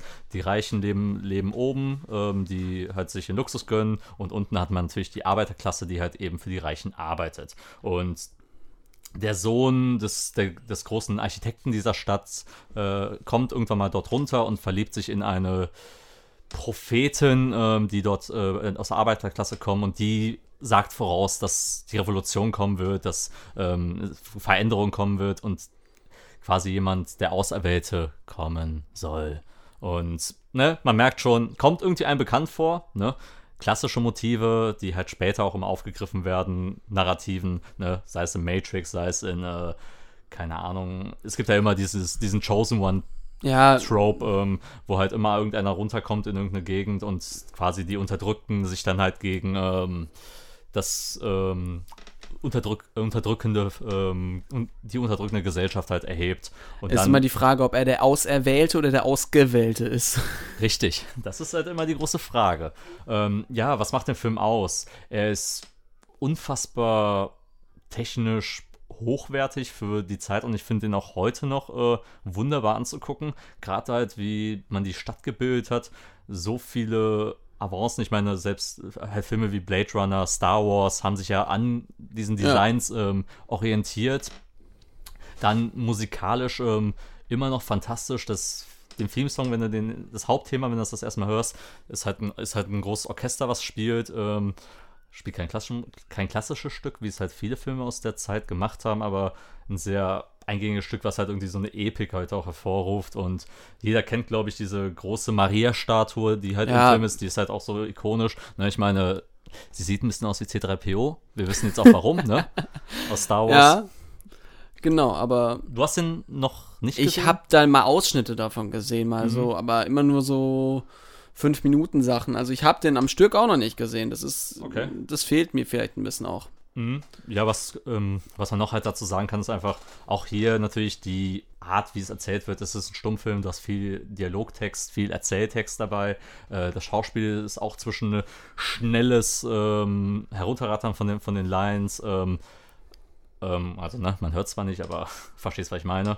Ähm, dann viel, viele Tanzperform tanzähnliche Performances, ähm, auch sehr viel revolutionären Kram quasi wird gezeigt, wie so ein Protest aufgeht, wie so eine Arbeiteraufstand inszeniert wird. Das war für die Zeit auch neu, vor allem weil man da auch ähm, mit kein CGI gearbeitet hat, sondern halt wirklich sehr viele Massenszenen einfach, Ja, ja, auch also- wahrscheinlich. Richtig, ähm, große Massenszenen, wie halt am Ende die, äh, das ist jetzt kein großer Spoiler, die Revolution passiert natürlich irgendwann im Film und dann wird halt dort alles auseinandergenommen und man muss halt schauen, wie, wie verfährt man da. Der Film zeigt auch, äh, ist auch einer der ersten großen Sci-Fi-Filme, zeigt halt eben diese futuristische Stadt, verschiedene Themen mit halt eben künstlicher Intelligenz, die halt schon dort äh, thematisiert wird. Ähm, wer herrscht we über wen ähm, und ist man halt irgendwie da merkt man natürlich auch äh, gewisse Züge, was passiert, wenn du halt in ein Leben irgendwo eingeteilt wirst, ähm, in eine Arbeit, die du eigentlich vielleicht nicht ausüben möchtest. Und wie, wie, wie fühlt es sich an, wenn man von oben auf jemanden herabschaut und äh, gar nicht weiß, wie andere Leute leben, weil man in seiner eigenen Blase gefangen ist. Also sehr wichtig und auch immer noch heute aktuelle Themen, die da auch angesprochen werden. Finde ich sehr faszinierend und bleibt ein Film, der finde ich auch, keine Ahnung, wenn- ich sagen würde, jo, in so eine Top 50 Liste von Filmen, die man mindestens einmal im Leben gesehen haben muss, ist das einer. Auch wenn er sehr lang geht, er geht fast zweieinhalb Stunden, aber ich finde, damals im Kino hat sich das schon sehr gelohnt. Ja, je nach, je nach Fassung dauert der vielleicht auch nur 10 Minuten, also je nachdem, welche Fassung man gerade findet. Vielleicht dauert er auch nur 10 Minuten. ja, eben, also kommt, Oder, oder siehst halt nur die Texte und keine Bilder. Du siehst einfach nur die Texte, es ist einfach eine sehr, sehr langweilige, äh, sehr, sehr langweilige PowerPoint-Präsentation, aber hey, äh, nee, aber klingt eigentlich ganz spannend. Ja, ich weiß, den muss ich auch nochmal schauen, aber Ist, auch, ist ja nicht schlimm. Ich meine, der Film ist auch, wie gesagt, der läuft kaum, nirgend, kaum Ja. irgendwo, außer zu speziellen Vorstellungen und ich weiß noch, ich war 2017 damals äh, in Berlin mal auf, äh, auf Urlaub mit einem Kumpel und ähm, da lief der damals abends ähm, mit, ich glaube sogar mit einem Orchester, der das live äh, vertont hätte. Und da konnten wir damals nicht, weil ich glaube, die Tickets waren halt super teuer. Äh, so vier, äh, nee, nee, 45 Euro oder sowas. Aber das, den hätte ich sehr, sehr gern damals da gesehen, weil besonders mit dem Orchester, was es live vertont, das wäre schon sehr geil gewesen. Wie gesagt, die, und die Musik ist halt großartig. Ja, Also die wirklich, kenne ich zum Beispiel. Das ist, also, das ist halt so brachial ähm, und irgendwann mal, keine Ahnung, wenn du siehst, wie die Prophetin da so rumtanzt und auf einmal so eine Meute anstimmt und dann die Musik dabei noch läuft, es ist schon richtig, richtig schön einfach anzugucken und ja, was soll man sagen, auch äh, einfach die Produktion an sich, wie der Film halt äh, konstruiert wurde und ne, ich meine, man hat das einfach in irgendeine Luftschiffhalle einfach äh, rein, äh, reingebracht. Dieses unterirdische, ähm, diese unterirdische Stadt, wo die Arbeiter leben. Und ähm, ich glaube, in Babelsberg wurde es gedreht. Ja, wahrscheinlich damals halt- wie alles. Richtig, äh, in der Marlene Dietrich-Halle. Oh ja. Aber damals hieß sie noch nicht so. Nee, aber später hieß sie, glaube ich. Ja. Aber ich glaube erst nach dem Krieg. Gut möglich. Naja, Ja. auf jeden Fall, das war mein Take auf. Äh, ne, ihr, ihr seht, äh, das ist jetzt dann ein bisschen sehr monologlastig, wenn jetzt äh, nur eine Person äh, Ja, klar. gesehen hat, aber ist ja nicht schlimm. Äh, Ist ja nicht schlimm. Wir hören auch alle Kindern gerne beim Reden zu. Ich, hoffe, Ähm, ich hoffe es doch. Ich hoffe es doch auch. Ich weiß nicht, was soll ich jetzt nehmen? Ich habe da ein paar Filme. Ich weiß, den einen wirst du nicht, also auf den wirst du nicht kommen. Hm, auf warte, warte, ich, ich, ich habe noch einen Fun Fact übrigens. oh ja, tell Ähm, me. Metropolis, die Filmrolle, war insgesamt 4189 Meter lang. Also fünf, ja, fünf Kilometer, ne? Das, Ja. ist, das ist eine gute Strecke, sagen wir es mal so. Das Muss du mal, muss dir mal aufgerollt irgendwie vorstellen. Ähm, Ja. ja, viel Spaß beim Tragen, sage ich dir nur. Oh ja. Äh, genau, aber ich ich, glaub, ich gehe weiter mit einem Film, ähm, den du ähm, schon genannt hast. Ja, ich gehe mit einem Film weiter, den du schon genannt hast. Denn dann machen wir es am Ende ein bisschen spannend. Ähm, ich habe nämlich. Das äh, Kabinett des Dr. Caligari. Nee, aber den du schon genannt hast bei meinen, bei meinen sicheren Takes. Und ja, es ist, es ist so. Es ist ein Film, den du noch nicht gesehen hast. nämlich- 303. Es ist 303. Dachte ich Ein, ein Film, weil ich, ich, ich war so, ich war so, ist es, ist es nicht zu offensichtlich, dass ich den nehme, aber ich war so, nee, ich muss den nehmen, denn dieser Film hat mich einfach begeistert wie kaum anderer in letzter Zeit. Äh, also in letzter Zeit, in den letzten fünf Jahren, sagen wir es mal so. Aber warum, worum geht's in 303? 303 ist ein ultra klassischer Road Movie, wenn man es so nennen will. Es geht eigentlich um zwei Menschen, äh, dargestellt von äh, Maler Emde, die, äh, deren Rolle Jule und von Anton Spieker, Jan, die treffen sich und äh, dann fahren sie halt ähm, nach Portugal oder nach Spanien. Der eine will halt seinen Vater kennenlernen, ähm, die andere will halt ihren Freund besuchen und mehr da ka- kann man eigentlich nicht sagen, weil es mehr eigentlich schon gespoilert wäre, aber natürlich, man kann sich denken, in welche Richtung das geht. Das wird ein äh, Roadmovie mit viel Gefühl, mit viel Dialog, äh, aber das ist es halt nicht, was mich begeistert hat, denn sonst hätte ich da, sonst wäre der sehr austauschbar. Aber 303 schafft was und das äh, schafft er vielleicht durch auch das Gefährt, womit sie reisen. Sie reisen mit einem alten VW-Bus und äh, sie reisen eben von Berlin durch Frankreich, durch Belgien, durch Spanien, durch Portugal. Und du merkst einfach, dass dieser VW, VW-Bus hat eine ganz eigene, ähm, ein ganz eigenes Gefühl, weil du hast diesen Retro-Flair, du hast dieses äh, bei, äh, Zusammenleben äh, auf engstem Raum, du hast dieses, ähm, diese Intimität von diesem VW-Bus und das Schöne ist, was man als Fun Fact, äh, wenn man den äh, kennt, kann man vielleicht den Film noch mehr wertschätzen. Dieser ganze Film wurde eben sozusagen live nachgedreht. Das waren Dreh Dreharbeiten, glaube ich, von sieben, acht Wochen oder sowas, wo sie wirklich diese Strecke abgefahren sind, dann immer mal gedreht haben, ein paar Szenen und dann war, okay, hier improvisieren wir mal, hier schauen wir mal ein bisschen, essen wir hier. Klar gibt's da natürlich manche Szenen, die vorprogrammiert waren, aber du siehst auch, wie sich über den Zeitpunkt der Dreharbeiten auch die Beziehung der beiden äh, vertieft. Und das ist so- sozusagen sehr authentisch, weil es sich eben auch im Laufe der Dreharbeiten natürlich vertieft, wenn du die ganze Zeit irgendwie, die hatten zwei von zwei Modelle davon, eins, wo sie, wo auch äh, die Crew manchmal äh, dabei war noch, die hatten glaube ich noch einen Bus noch dazu, aber du hast halt diesen engen Raum, diese Buskolonne, die da eben fährt. Und deswegen kannst du dich da sehr gut reinversetzen. Und du hast wunderschöne Aufnahmen, du hast eigentlich Gespräche, klar, die sind ein bisschen sehr studentische Bubble, so ja, äh, Coming of Age mäßig, aber immer sehr schön. Und deswegen finde ich die auch sehr ehrlich, weil sie gut geschrieben sind. Und der Soundtrack ist einfach mega. Ich liebe diesen Soundtrack, der ist einfach sehr, sehr passend zur ganzen, ähm, zum ganzen, äh, ja, zum ganzen Film, zur ganzen Stimmung des Films. Ich bin ja eh ein bisschen dafür anfällig für solche Filme. Ich liebe auch 500 Days of Summer. Wenn es einen guten Fi- äh, Soundtrack gibt, bin ich dabei. Und dieser Film ist immer so ein Film, wo ich sage, oh, Also liefen die Smiths dort. Nee, die Smiths laufen nicht dort, aber trotzdem ganz viele Indie-Bands und ich- das ist so ein Fil äh, Film, wo, ich sage, course. ja, da gibt's, der gibt einem so immer so das Gefühl, ja, so Liebe und Gefühle existieren doch, auch, auch wenn es nicht auf die kitschige Art ist, sondern einfach dieses Verbundenheitsgefühl ist sehr, sehr schön dargestellt und äh, ja, dieses, äh, einfach dieses Gefühl, gemeinsam mit loszufahren und wo anzukommen und äh, diese Reise mitzunehmen. Deswegen muss ich sehr sagen, ich mag den. Ich weiß, es ist eigentlich sehr witzig, dass du den noch nicht gesehen hast, weil wir haben je, ich glaube, ich, glaub, ich habe dem jedem Freund, äh, jeder Freundin schon gezeigt. Hast mich ja nie eingeladen. Ich habe dich schon mal was eingeladen. Aber ähm, genau, das ist so einer dieser Filme, wo ich wirklich sage, ich kam damals raus aus dem Kino, das weiß ich noch, den habe ich irgendwann 2018 gesehen, weil da kam er raus und das war eine Sommernacht und da bin ich wirklich noch vom Kino anderthalb Stunden knapp äh, oder eine Stunde 15 nach Hause gelaufen und normalerweise höre ich dann Podcast oder mache mir Musik rein. Da war es einfach so, du gingst da raus in diese Sommernacht und es war schön und du hast einfach dich gefreut, dass du so diesen Film gesehen hast und deswegen dachte ich mir mal, es gibt natürlich immer auch gute, ernste Filme, aber es ist so, so ein schöner Film, der dich einfach loslässt und der sehr emotional ist und ans Herz geht und das finde ich eigentlich sehr toll. Und vor allem wahrscheinlich ein Roadtrip, der Ja. auch mal funktioniert. Ja, ein Roadtrip, der funktioniert, weil er eben da sehr gut gedreht ist und außerdem gibt es sehr, sehr, sehr viel durch Frankreich und ich mag die französische Landschaft sehr. Da kommt vielleicht der kle- kleine, äh, das kleine bisschen Lokalpatriotismus vielleicht ein bisschen raus, aber genau, ähm, Und, ja. und gerade auch, äh, weil wir gerade bei deutschen Klischees sind, ich meine, die Deutschen lieben ihre Roadtrips. Die Leu Deutschen lieben ihre Roadtrips, aber es ist kein Sepia-Filter drin. Es ist kein Matthias Schweighöfer Sepia-Filter drin. Matthias Schweighöfer übrigens spielt bald äh, Nazi irgendwie im Kino. Kann man sich auch mal an anschauen. Wird super. Hat Till Schweiger ja schon gemacht bei Inglourious Bastards. Film war super. Matthias Schweighöfer macht das eh viel besser, weil Jesse Eisenberg ist dabei. Das wird einfach Social, Me äh, Social Network trifft auf Schlussmacher. Das wird ein richtig, richtig guter Film. Aber ah, quasi also die Geschäftsbeziehung von Mark Zuckerberg und den anderen. ja, Max Zuckerberg und die anderen, genau. Aber, ähm, ja. Schlussmacher. Ja, der Schlussmacher. Also, nee, wir kommen zurück zu 303. Ich finde den Film einfach super. Äh, du darfst ihn gerne irgendwann mit mir schauen, Kenan.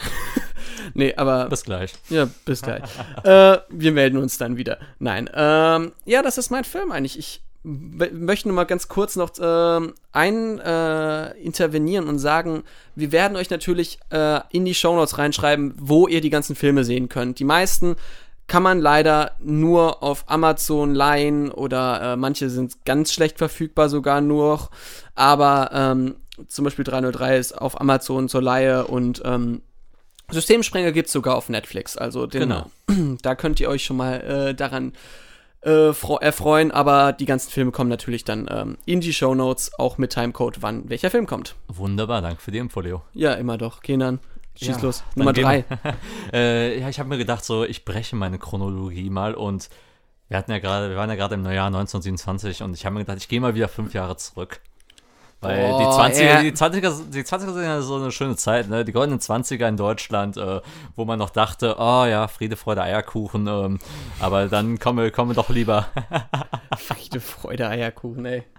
äh, kommen wir doch lieber zu der Symphonie des Grauens. Die Symphonie des Grauens. Ja, den Namen kenne ich, aber ich habe den auch nicht. Nosferatu von Ja, Friedrich Wilhelm Murnau. Den Film, den ich noch quasi in letzter Sekunde reingeschmissen den habe. habe ich sogar gesehen. Den habe ich sogar gesehen. Wunderbar. ähm, weil ich wollte erst M nehmen, Ja, fast, aber ich habe gedacht, ja, zwei Fritz Lang-Filme, nö, da tun wir jetzt nicht. Ähm, deshalb habe ich gesagt, ja, komm, Metropolis finde ich irgendwie doch den ähm, monumentaleren Film. Irgendwie, Mhm. der hat mir mehr zugesagt, insgesamt, auch wenn M ein toller Film ist. Ähm, auch können wir auch irgendwann mal drüber mal reden. und das war der eine haben. Film, wo du extra dachtest, dass ich ihn reinnehme und äh, der es nicht geschafft hat. Bitte? War das der eine Film, wo, wo du sagtest, dass du wusstest, dass ich der, denke, dass du den reinbringst? Und Ja. ja Das war genau der Film. das Ähm, ist genau der. Genau, aber Nosferatu, worum geht's? Es ist quasi eine, ja, nicht wirklich basierende Geschichte auf, äh, von Dracula, die erzählt wird. Ja. Also noch quasi knapp zehn Jahre vor ähm, dem allerersten wirklichen On-Screen-Klischee Dracula, den man dann bekommen hat. Also Klassiker, Ja. der Klassiker von Todd Browning mit Bela Lugosi. Ähm, ne, kam, glaube ich, 1931 oder 33 raus. Ich weiß es jetzt gerade nicht. Irgendwann in den 30ern. Und, Richtig, äh, war einer der, war damals einer der ersten, der so, der ähm, in der vertonten, in, vom, äh, einer der ersten vertonten Horrorfilme tatsächlich. Ähm, genau. Aber ja, es, es erzählt eine klassische Vampirgeschichte. Graf Orlok, der halt äh, vage an Dracula inspiriert ist, möchte sich halt in der Stadt. Äh, Hat sich da jemand nicht informiert? doch, doch, doch. Ähm, Moment, wie heißt, wie heißt die Stadt jetzt nochmal? Ah, Wisborg, genau. In der Wisborg. Stadt Wisborg eine Residenz holen und möchte nebenbei noch einfach mal vom, Mark äh, vom Makler die Frau ähm, begehren und möchte sie entführen. Die klassische Dracula-Geschichte, ne, Ja. die, die, jeder mal gekannt hat, war, Dracula sucht ja eigentlich die wahre Liebe und möchte sie halt auch zu einem Vampir machen. Und hier hat man ähnliche Muster, nur halt noch ohne die großen Klischees, die man da kennt. Und dadurch entsteht so ein sehr kammerhaftes Spiel eigentlich, was sehr dialoglastig ist. Und es ist ein Frühhorrorfilm, also keine großen Jumpscares, keine Splatter-Effekte, sondern sehr viel Atmosphäre mit der, mit der Musik. Äh, ne? Jeder kennt dieses ne? Halt Ja, so die- oder auch natürlich die, das Bild von Nosferatu. Ich glaube, diese Maske ist ja auch, also jede Maskenbildnerin oder jeder Maskenbildner ist, freut sich mal sowas machen zu können, weil das schon sehr, sehr imposant ist, dieses, äh, das ganze. Mhm. Das ganze Gesicht Ja, auch. das ich, ganze ich, ich Gesicht. meine, viele Leute haben wahrscheinlich noch einen kleinen Bezug zu Nosferatu, und zwar die Spongebob Horror-Episode, wo er das Licht ein- und ausschaltet. Jeder kennt, erkennt Genau. es dann, die an alle. das ist doch äh, der Hackfleisch hackende Zerhacker damals, Bei ne? der Hackfleisch hassenden Zerhacker. Der Hackfleisch hackende Zerhacker, oder? nee, ich glaube hassende. Hassende? Ja, kann auch sein. Aber nicht schlimm, der macht das Li- Licht ein und aus und dann sagen Thaddeus, Spongebob und äh, der Typ, der Hackfleisch hassende Zerhacker ist, Nosferatu, was tust du, du böser Bengel? Ne, ähm, Haben die Bengel gesagt. nein, das habe ich mir jetzt dazu Da, da, dachte gerade schon, Alter, dann, dann, dann, dann wäre Spongebob für mich unten durch gewesen. Oder zumindest die Synchronisation. ja, davon. auf jeden Fall. Nee, aber die Musik von Hans Erdmann ist äh, ikonisch. Jeder denkt immer, dass es halt äh, aus den anderen Dracula-Filmen ist, was, Ja. ein- was äh, oft ein Fehler ist, weil Dracula hat äh, tatsächlich Schwansee von äh, Tchaikovsky. Mhm. Das ist äh, ein interessanter Fun-Fact. Ähm, genau, was soll man sagen? Die Maske ist großartig. Jeder kennt oder jeder hat schon mal irgendwie die oft kopierte und meiner Meinung nach nie erreichte Szene von äh, Graf Orlok gesehen, wie er die Treppe hochgeht, der Schatten folgt, diese Ist ja man, auch hat, ein man hat diese man hat diese spitzen Finger, die halt immer länger gezogen werden. Großartige Szene, ganz groß. Äh, als ich das das erste Mal gesehen habe, wurde mir mulmig, weil ich mir denke, jetzt muss auf einmal irgendwie im, Dun im dunklen Raum von mir ein Schatten auftauchen und ich bin geliefert. Ja. ähm, ja, aber es ist halt auch ein Horrorfilm seiner Zeit, sehr speziell veranlaucht, hat auch diesen klassischen Grau-Sepia-Filter. Ähm, man merkt, der Film auch sehr zerschnitten worden. Den wollte man ja auch ursprünglich zerstören tatsächlich. Ähm, Im Jahre 1925 wegen eines verlorenen Urheberrechtsstreits. Ja. Und weil man halt eben eine unautorisierte Version auch von Dracula halt ähm, verfilmt hat, die halt eben, der Name sagt es ja schon, eben nicht genehmigt war eigentlich. Aber man hat es dann über die Jahre dann doch retten können und es gibt auch, glaube ich, eine Million äh, restaurierte Fassungen gefühlt davon. Und Gibt ja auch die Monau-Stiftung, die, äh, glaube ich, da genau, die, macht. genau äh, kann man ja auch übrigens äh, einen Master auch drin machen in äh, Filmrestauration Ja. oder Archivierung und finde ich eigentlich sehr interessant. Ist ja irgendwo in Hessen, glaube ich. Ähm, Ja, äh, irgendwie der hängt, ja, irgendwie ist er, glaube ich, in, in Berlin äh, begraben. ja, Da irgendwie, wo auch Dark gedreht wurde, wenn ich mich nicht täusche. Mhm. Äh, da schließt sich der Kreis. Ähm, aber irgendwie das ähm, Murnau, ja, die Murnau-Stiftung sitzt irgendwo sein. sitzt irgendwo in Hessen. Also keine Ahnung, Hessen Ja. ist ja eh. Und, Ja. und, und ich habe mich mal im Zuge mal auf Masterstudiengänge einfach mal da mal informiert, was man da so machen kann und fand ich ganz interessant für Leute, die sich halt ähm, mit Archivierung beschäftigen, mit Filmgeschichte und mit auch äh, gerade ähm, mit der Restaurierung von Filmen. Super spannend, finde ich. Und ja, mehr kann man eigentlich jetzt dazu, dazu nicht sagen, ohne jetzt äh, zu viel zu verraten. Es ist ein Produkt seiner Zeit, immer für mich immer noch ein sehr atmosphärischer Film, aber jeder, der schon eine Million äh, Dracula-Filme gesehen hat, wird dann jetzt nie, äh, und den Film nicht kennt, wird da jetzt keine großen bahnbrechenden Neuheiten sehen, sondern sieht eigentlich quasi einen Urquell ähm, allen Bösen. Ne? Ja, eben, also Nosferatu wird ja auch ein Remake geben. Äh, Ja, gab es auch übrigens schon in den 70ern Okay. von, von Werner Herzog Stimmt, ähm, mit, mit- Klaus Kinski. Genau, und äh, klar, daher kennt man, äh, kennt man auch noch den Namen. Und sonst, der neue wird gemacht von, jetzt musst du mir, mir sagen, der Regisseur, der auch The Witch gemacht hat, wenn ich mich nicht täusche, ne? Ähm, Ähm, Eggers meinst du? Ja, äh, Eggers, der auch The Lighthouse gemacht hat. Ja, ähm, Wenn ich mich nicht täusche, aber. 2022 auf jeden Fall. Ja. Ähm, wenn ich da hier so richtig sehe. Äh, sollte es sein. Das soll da, glaube ich, der neue dann sein, wenn ich mich nicht täusche. Mm, ja, Robert Eggers. Robert Eggers, mit Anna Taylor-Joy, die auch in The Witch und auch in Split mitgespielt hat. Und Ähm. auch in äh, Emma dieses Jahr. Genau. Ähm, Und- auch eine sehr aufstrebende Schauspielerin Ja, aktuell. da wird auf jeden Fall noch sehr viel äh, rauskommen. Ich glaube, New Mutants spielt sie gerade auch mit, äh, der rauskommen wird. Äh, Den schaue ich mir nächste Woche. den schaue ich an. mir auch bald irgendwann mal an. Aber eben Robert Eggers, allein schon The Lighthouse oder auf, im Deutschen Der Ja. Leuchtturm. Einfach grandioser Geiler Film, richtig geiler Film Hands down, vielleicht der beste Film des Jahres mit Parasite zusammen, Ja, meiner Meinung nach. Also, ja, sehe ich ähnlich. Äh, Robert Pattinson auch wieder. Der wird der neue Leonardo DiCaprio, ich sag's. Ich sag's. Was für eine Karriere. Ach man, über, über, lass über den irgendwann mal anders reden. Ich hab, Wir machen mal ein Special zu dem. ja, das ist, der hat eine, der hat eine fan- äh, krasse Karriere irgendwie gelenkt, sehr spannend. Auf jeden Fall. Ähm, ja, und Eggers schaut euch The Witch an, auch ein sehr spezieller Horrorfilm, äh, gerade äh, zum Thema Hexen. Ja, aber wir wollen wieder beim deutschen Film bleiben und äh, Richtig. erschreckende Sachen, äh, erschreckende Sachen. Jetzt brauche ich eine, ich eine grandiose Überleitung. Ähm, ja, äh, keine Ahnung. Hessen, ich hab was, ganz schlechte Überleitung. Hessen nicht weit ist äh, Rheinhessen und nicht weit ist auch Franken und nicht weit ist auch Bayern und in Bayern ist Würzburg. In Würzburg spielt der nächste Film, der auch bei unseren Kommentaren genannt wurde, nämlich Lambok. Nein, Lambok. Ja, Lambok. Ich, Lambok statt Chick, okay. Lamb Chick war ich, na, ich war mir zu, ein, war jetzt eindeutig, aber ich wollte einen Film bringen. Wie gesagt, ich habe gesagt, es sind nicht die Filme, die ich am besten gerankt habe auf Letterbox oder sowas, aber es sind Filme, die mir was bedeuten und wo ich sage, die sollte man mal gesehen haben, weil sie auch in irgendeiner Weise besonders sind und das ist Lambok. Was ist Lambok? Ähm, Lambok ist einer der wenigen Kifferfilme aus Deutschland. Vielleicht so der einzige Kifferfilm, die Kifferkomödie, wenn man es so nennen will. In Amerika ist es ja riesig mit How High und Ananas Express und Ey Mann, wo ist mein Auto und äh, etc. Äh, Scary Movie. Ha- Harold und Kumar. Generell so Spoof-Filme und Komödien. Ja, so, so, ja, Cheech and Chong ist ja da auch so riesig. Aber Lambok ist eine Kifferkomödie. und Big Lebowski. Big Lebowski, kann man auch noch sehen. Lambok ist eine Kifferkomödie mit äh, Lukas Gregorowitsch und Moritz Bleibtreu.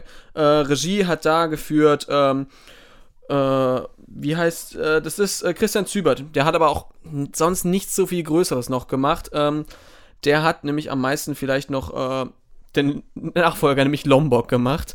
Ähm, Lombok ist eine relativ einfach erzählte Story. Wie gesagt, es sind zwei Freunde, die heißen nämlich äh, Steffen, äh, Stefan und Kai und die haben einen Pizzalieferdienst und ihre, ähm, ihre Spezialität ist die Pizza Gourmet, die ist dann eigentlich nur, dass unter der, äh, der Salami, glaube ich, immer ein T- Tütchen Gras noch mitgeliefert wird. Und damit verdienen die so ein bisschen ihr Geld und Kai lebt eigentlich sein Leben eigentlich damit ganz gut. Der Stefan ist dann eher noch ein äh, aufstrebender Jurist und die äh, da wird eigentlich ohne zu groß, zu, zu viel zu spoilern, es ist halt so das Leben davon und dann äh, die Plantage von denen hat Blattläuse und äh, keine Ahnung, da kommt ein Undercover-Cop noch dazu und irgendwie äh, Stefan schläft, äh, nee, vergeht sich aus Versehen äh, an, an seiner Schwester, weil er denkt, das ist seine Ex-Freundin und ähm, seine Schwester findet eigentlich den Kai ganz süß und hat mit ihrem Freund Schluss gemacht, weil das ist auch eine der Szenen. Ich habe diesen Film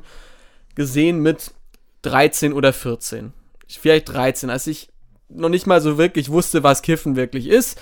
Aber, ähm, äh, und diese Szene Kiffen? auch, ja, ein bisschen Kiffen, um South Park zu zitieren, aber, Ach, ähm, Charlie. Shoutout an dich. ja, aber eben da irgendwie sie so reinkommen auf, dem, auf der Geburtstagsparty und der eine Freund von einem sich, ähm, also halt äh, mit dem Staubsauger selbst befriedigt und du bist so, what, das ist jetzt ein bisschen zu viel.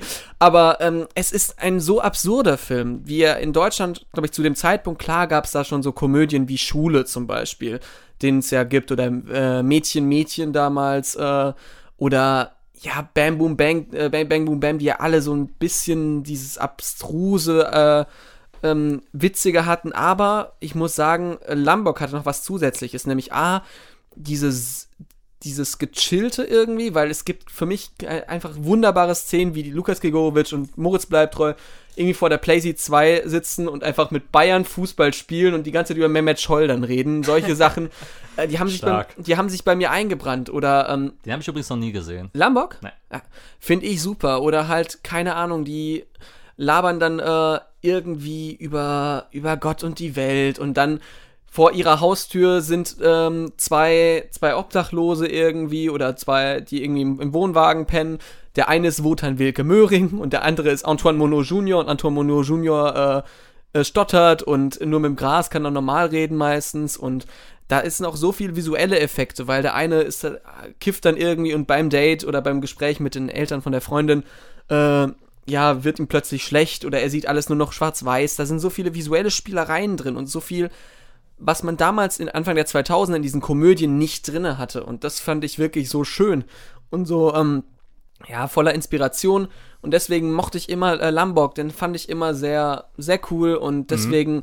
habe ich ein ganz großes Fable dafür, weil der eine ganz neue Art äh, auf Komödien hat. Und besonders so in den letzten ein, zwei Jahren habe ich mir ganz viele so 2000er-Komödien angeschaut und nichts kommt an Lombok ran, auch wenn er vielleicht nicht immer der beste Film ist vom Inhalt. Ich weiß, es ist kein, kein super Meisterwerk, aber trotzdem ist er ganz, ist er wegweisend für manche Arten von, von Comedy, wie sie sonst in Deutschland nicht mhm. gewesen wären. Und ich meine, für das, was er ist, ne? Letzten Endes ist es auch cool, wenn er halt es schafft, wenigstens den Humor rüberzubringen Eben. und halt auch gewisse, den Zeitgeist auch zu treffen. Weil ja. ich finde halt, äh, das große Problem bei Komödien die halt irgendwie versuchen, zeitgenössisch sich darzustellen, bringen sie Witze, die halt irgendwie sich in zehn Jahren schon richtig ausgelutscht anfühlen. Ja, ähm. Wo halt dann auch mal, wo die Generation danach sich denkt, what the fuck sollte der Witz jetzt sein? Das frage ich mich auch, ob der bei, der nächsten Generation witzig sein wird. Ja. Das ist eine gute Frage. Weil, keine Ahnung, wenn ich jetzt zum Beispiel so moderne Comedy-Filme, die auf einmal Fortnite-Witze bringen oder, oder Dabben oder sowas ähm, als Joke bringen, das, das wird doch kein, kein, kein Mensch in 20 Jahren verstehen. Der wird denken, jo, war halt damals so, okay. Aber es gibt halt immer so Berührungspunkte, ähm, ja die irgendwie für die Zeit stehen, die man auch irgendwie immer noch kennt und im kulturellen Bewusstsein drin sind und das immer noch witzig rüberkommt. Kann, es gibt halt immer noch, ja, ich habe ich hab gerade Big Lebowski genannt, da gibt es halt immer noch so viele ikonische Szenen, die einfach damit verbunden werden mit der Zeit in den 90ern. Ne? Sei es das Bohlen, sei es auf einmal dieses äh, Anarchist sein, sei es halt der nihilistisch Teppich, zu sein, äh, der Teppich, die, Bo ähm, ja, die Bohlenkugel ja. etc., die Toilette ähm, und so weiter und so fort. Äh, da sind so viele Anspielungen und äh, keine Ahnung, ich weiß nicht, ob äh, Lombok in 15 ja. Jahren die Menschen auch noch verstehen werden. Wobei, wie gesagt, bei Kifferkomödien, ne, gerade das Kiffen und wenn man da ein paar Klischees halt auch durchzieht, da werden Leute, die durchzieht. halt. Äh, no, no pun intended, by the way. Ja, ähm, nein, äh, ne, da werden die sich halt wiedererkennen können an manchen ja. Szenen und das ist ja das Coole dran. Äh, dann. Ich muss auch sagen, also die haben ja dann äh, eine Fortsetzung gehabt 2017, wenn ich mich nicht täusche, mit Lombok. Lombok. Und den das fand die den Weiterentwicklung. Das klingt so wie so ein Pokémon, das ja, sich dann äh, weiterentwickelt Ja, hat. nicht ganz, aber den fand ich trotzdem auch immer noch witzig, weil er er war ein bisschen schwächer als der Originalfilm, aber trotzdem hat er es geschafft. 15 Jahre später, was ist aus den Menschen passiert und zum Beispiel der, der Cast auch damals war gar nicht so schlecht, wenn man denkt, so ähm, Moritz Bleibtreu ist ein super Schauspieler, Lukas Gregowitsch ist da noch ein bisschen abge, abge, äh, abgetaucht, sagen wir es mal so. Alexandra mhm. Nell hat schon damals in Bang Boom Bang eben nämlich schon mitgespielt, das Love Interest. Oh, den hast ähm, du ja vor kurzem noch gesehen. Genau. Sonst äh, hast du Antoine Monod Jr., eben, der auch sehr präsent ist, Wotan Wilke Möhring. Das sind ja alles große Namen und es war gut gespielt. Und in der Fortsetzung in Lombok spielt auch Louis Hoffmann mit, den man eben als Hauptdarsteller in Dark kennt. Das ist dann, mhm. der spielt den Sohn der, nämlich äh, von Moritz Bleibtreu. Oh, wie alt war er da? Der, aber der, der ist Young 97, da war der so 18, als es vielleicht gedreht wurde. So. Also er spielt in der Fortsetzung mit, nicht im Original. Ach so, ich ja, im, war, im Original wäre der fünf Jahre alt. Das wäre wär ein bisschen ich jung. Ich schon sagen. Ja. Deshalb war ich gerade, deshalb auch die, überhaupt die Frage. Nee, nee, aber ähm, genau, geht in die Richtung. Okay, spannend. Auf jeden Fall mal, auch jetzt mal so einen kleinen, leicht erheiternden Film mal reinzubringen. Eben, weil ich dachte mir, wir, wir haben sehr viele hochtrabende Filme, aber trotzdem sind die halt ja nicht immer mhm die einzigen. Ich wollte auch mal einen kleinen Kontrast bringen, aber. Absolut, ja. finde find ich auch super. Ne? Das bringt es ja auch ein bisschen die Abwechslung rein, weil mein nächster. Ich springe jetzt mal 60 Jahre später. Wir befinden uns also jetzt 1982. 1982. Und ich glaube, es könnte vielleicht von den Filmen der verrückteste und wahnsinnigste Film sein, der, über den wir reden werden. Es ist von Werner Herzog Fitzcarraldo. Uh, ich weiß genau, worauf du hinaus willst. Das ist der wohl. Keine Ahnung, ich finde den Film geisteskrank, ganz ehrlich. Ich finde den Film geisteskrank irgendwie. Weil allein schon, du hast die Prämisse, du hast diesen Opernliebhaber Schrägstrich Abenteurer Brian Sweeney Fitzgerald heißt der, ähm, der in Peru gerade unterwegs ist und einfach mal mit den Peru Peruanern sich denkt, wir gehen in den Dschungel, ich kaufe mir, ich, ich kauf mir dort Land und baue ein Opernhaus mitten im Dschungel, für einfach nur um meinen eigenen Traum von einem Opernhaus zu erfüllen. Ob, ob, ob es überhaupt Sinn ergibt, äh, dieses Opernhaus dort zu bauen, gerade irgendwo auf dem Berg, irgendwo im peruanischen Regenwald, what the hell, denkst du dir erstmal so? Und dann, gerne, ähm, das ist äh, einfach ähm, wahnsinnig, irgendwie diesen Film überhaupt zu beschreiben, weil ihr müsst euch einfach nur vorstellen, die Dreharbeiten zu diesem Film sind auch einfach legendär. Jeder kennt, glaube ich, ähm, die Arbeit von Klaus Kinski. und von Werner Herzog. Jeder hat vielleicht mal irgendwo mal ein paar Ausschnitte auf YouTube gesehen oder die Doku Mein liebster Feind. Ähm, ne, wie Klaus Kinski selbst einfach komplett wahnsinnig äh, wurde am Set, äh, komplett ähm, äh, die Leute von der Crew beleidigt, sich mit den, äh, Urein mit den Ureinwohnern dort einlegt, äh, anlegt. Und es ist teilweise witzig, aber auch teilweise so sehr gänsehauterregend, finde ich, ähm, wenn du einfach siehst, äh, das ist eine Erschwertproduktion, es ist 1000 Grad dort warm, Luftfeuchtigkeit irgendwo bei 80 Prozent. Ähm, Und Kinski ist ja schon bekannt als nicht gerade pflegeleicht, aber Ja. da dreht er komplett durch. Es gibt ja auch die Story, dass die Ureinwohner, äh, den umbringen könnten. ja, äh, die, sind, Werner die, sind, die wenn- sind zu Werner Herzog gegangen und haben gesagt, hey, wir können den auch umbringen, ist kein Problem. Ja, weil, weil du musst dir vorstellen, die, die sitzen dort und beobachten einfach nur erstmal. ja. die, während sie gerade Pause haben und so, und der sich gerade darüber aufregt, äh, da, dass es irgendwie das und das gerade zu essen gibt. Ja, oder dieses, auch dieses Interview, ja, äh, ich schlag dir in die Fresse. Dir schlag ich noch in die Fresse. Das ist, das ist der Wahnsinn. Also, der war ja noch nicht mal wirklich vorgesehen für die Rolle. Ja. Es war erst Jack, Jack Nicholson war ja für die Rolle vorgesehen. Jack Nicholson, den man ja, ne, kennt man ja Aus Shi- allem. Shining und etc. Ähm, da muss ich ja nicht viel zu sagen. Und auch Mick Jagger zum Beispiel ähm, für den Film vorgesehen war. Mario Adorf, äh, jetzt gerade 90 geworden, alles Gute Ja. nachträglich, Mario, ähm, war als Kapitän dort. Der, die sind alle dann irgendwann mal ausgestiegen aus dem Film oder sind halt nicht in Frage gekommen. Das Drehbuch musste mehrfach umgeschrieben werden. Der, der Dreh hat zwei Jahre gedauert, weil die äh, Bedingungen einfach, weil man, glaube ich, da wirklich einfach ein Operhaus selbst, glaube ich, einfach bauen wollte. Und die haben ja auch noch die, die, diesen, diesen Kahn, dieses Schiff irgendwie durch den die Regenwald haben ein gezogen. fucking Schiff durch den Regenwald geschoben. Das ist beyond madness. Also Christopher Nolan ist ein CGI-Amateur dagegen. Das ist wirklich, äh, Das ist, das ist, wenn man, wenn man mit der Kunst halt irgendwann mal in Wahnsinn abgeht. Also Genie und Wahnsinn lagen, glaube ich, nie so nah beieinander. Und du merkst einfach, Fitzgerald, also dieser Fitz, der wird ja von den äh, Ureinwohnern auch äh, äh, Fitzcarraldo auch genannt, daher der ti- titelgebende, ähm, der titelgebende Film dazu. Ähm, du siehst dieser Wahnsinn, der Werner Herzog schon allein durch seine Ideen, äh, den Film zu machen, schon repräsentiert. Das bringt Kinski wunderbar. Also trotz seiner sehr komischen Art und seiner aggressiven Art bringt er trotzdem fa fast faszinierend und fantastisch auf die Leinwand. Das ist unfassbar gut gespielt. Generell einfach diese, der Aufwand dieser Produktion ist genial. Ähm, der Film hat, erzählt auch halt eine tolle Story über halt eben diesen Wahnsinn und über halt eben, was passiert, wenn einer zu passioniert in, an so ein Projekt rangeht und was das halt auch Einflüsse haben kann auf die Umwelt, auf die Leute, die dort arbeiten. Es ist ähm, wie Ausbeutung halt quasi in, in, per, in perfidester Form quasi ausgelebt wird, ne?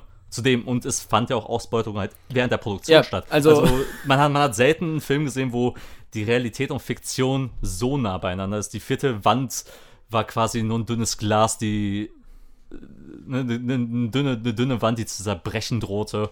Es war einfach äh, eines der verrücktesten Filmerlebnisse, die ich, glaube ich, je gesehen habe. das kann ich sehr gut nachvollziehen. Ich habe den auch einmal gesehen, aber da hatte ich, ich hatte zuerst diese ganzen Ausschnitte gesehen, diese ganzen Videoausschnitte. Bin danach, hab erstmal auf den Film gestoßen. Also ich kannte den Film, aber hab den nie gesehen. Da habe ich ihn gesehen. Ich war so, das ist einfach, wenn du die Hintergründe Gründe kennst, denkst du dir auch noch, also das ist einfach verrückt, einfach was da gemacht wurde. Ich hatte auch überlegt, ob ich den vielleicht nehme, muss aber sagen, ich hatte ihn dann doch nicht mehr so gut im, äh, im Gedächtnis. Das wäre dann ein bisschen falsch gewesen, den zu, äh, Ich habe den ja noch dieses Jahr gesehen, also Ja. vor nicht mal zwei Monaten. Ja, deswegen kann man da das vielleicht so sehen. Aber äh, wenn wir schon bei verrückten Menschen sind, Ja. ähm, Also, also wir könnten, ich, ich könnte jetzt, glaube ich, noch hunderte Anekdoten noch bringen, die ich hier äh, stehen Ja. habe. Äh, zum Beispiel von einem äh, Kameramann einfach die Hand aufgerissen während des Drehs. Stimmt. Das Studio selbst wollte eigentlich nie, ähm, dass er, dass er, dass er ein wirkliches Schiff da durchzieht, Ja. sondern eins aus Plastik oder aus Pappe oder sowas. Aber der hat gesagt, ich brauche das für, nicht für den Realismus, sondern einfach als Stilmittel.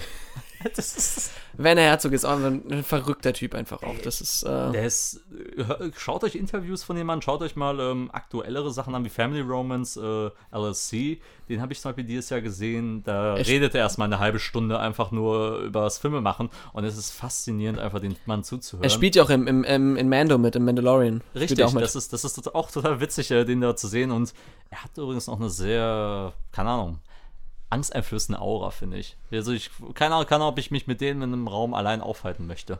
Ja, das, deswegen ho- hockst du auch mit mir hier. Ich bin nicht so angsteinflößend. Aber äh, wenn wir schon bei verrückten Menschen sind, Ja. ähm, kommen wir zum nächsten äh, Film. Aus dem Jahre 1989.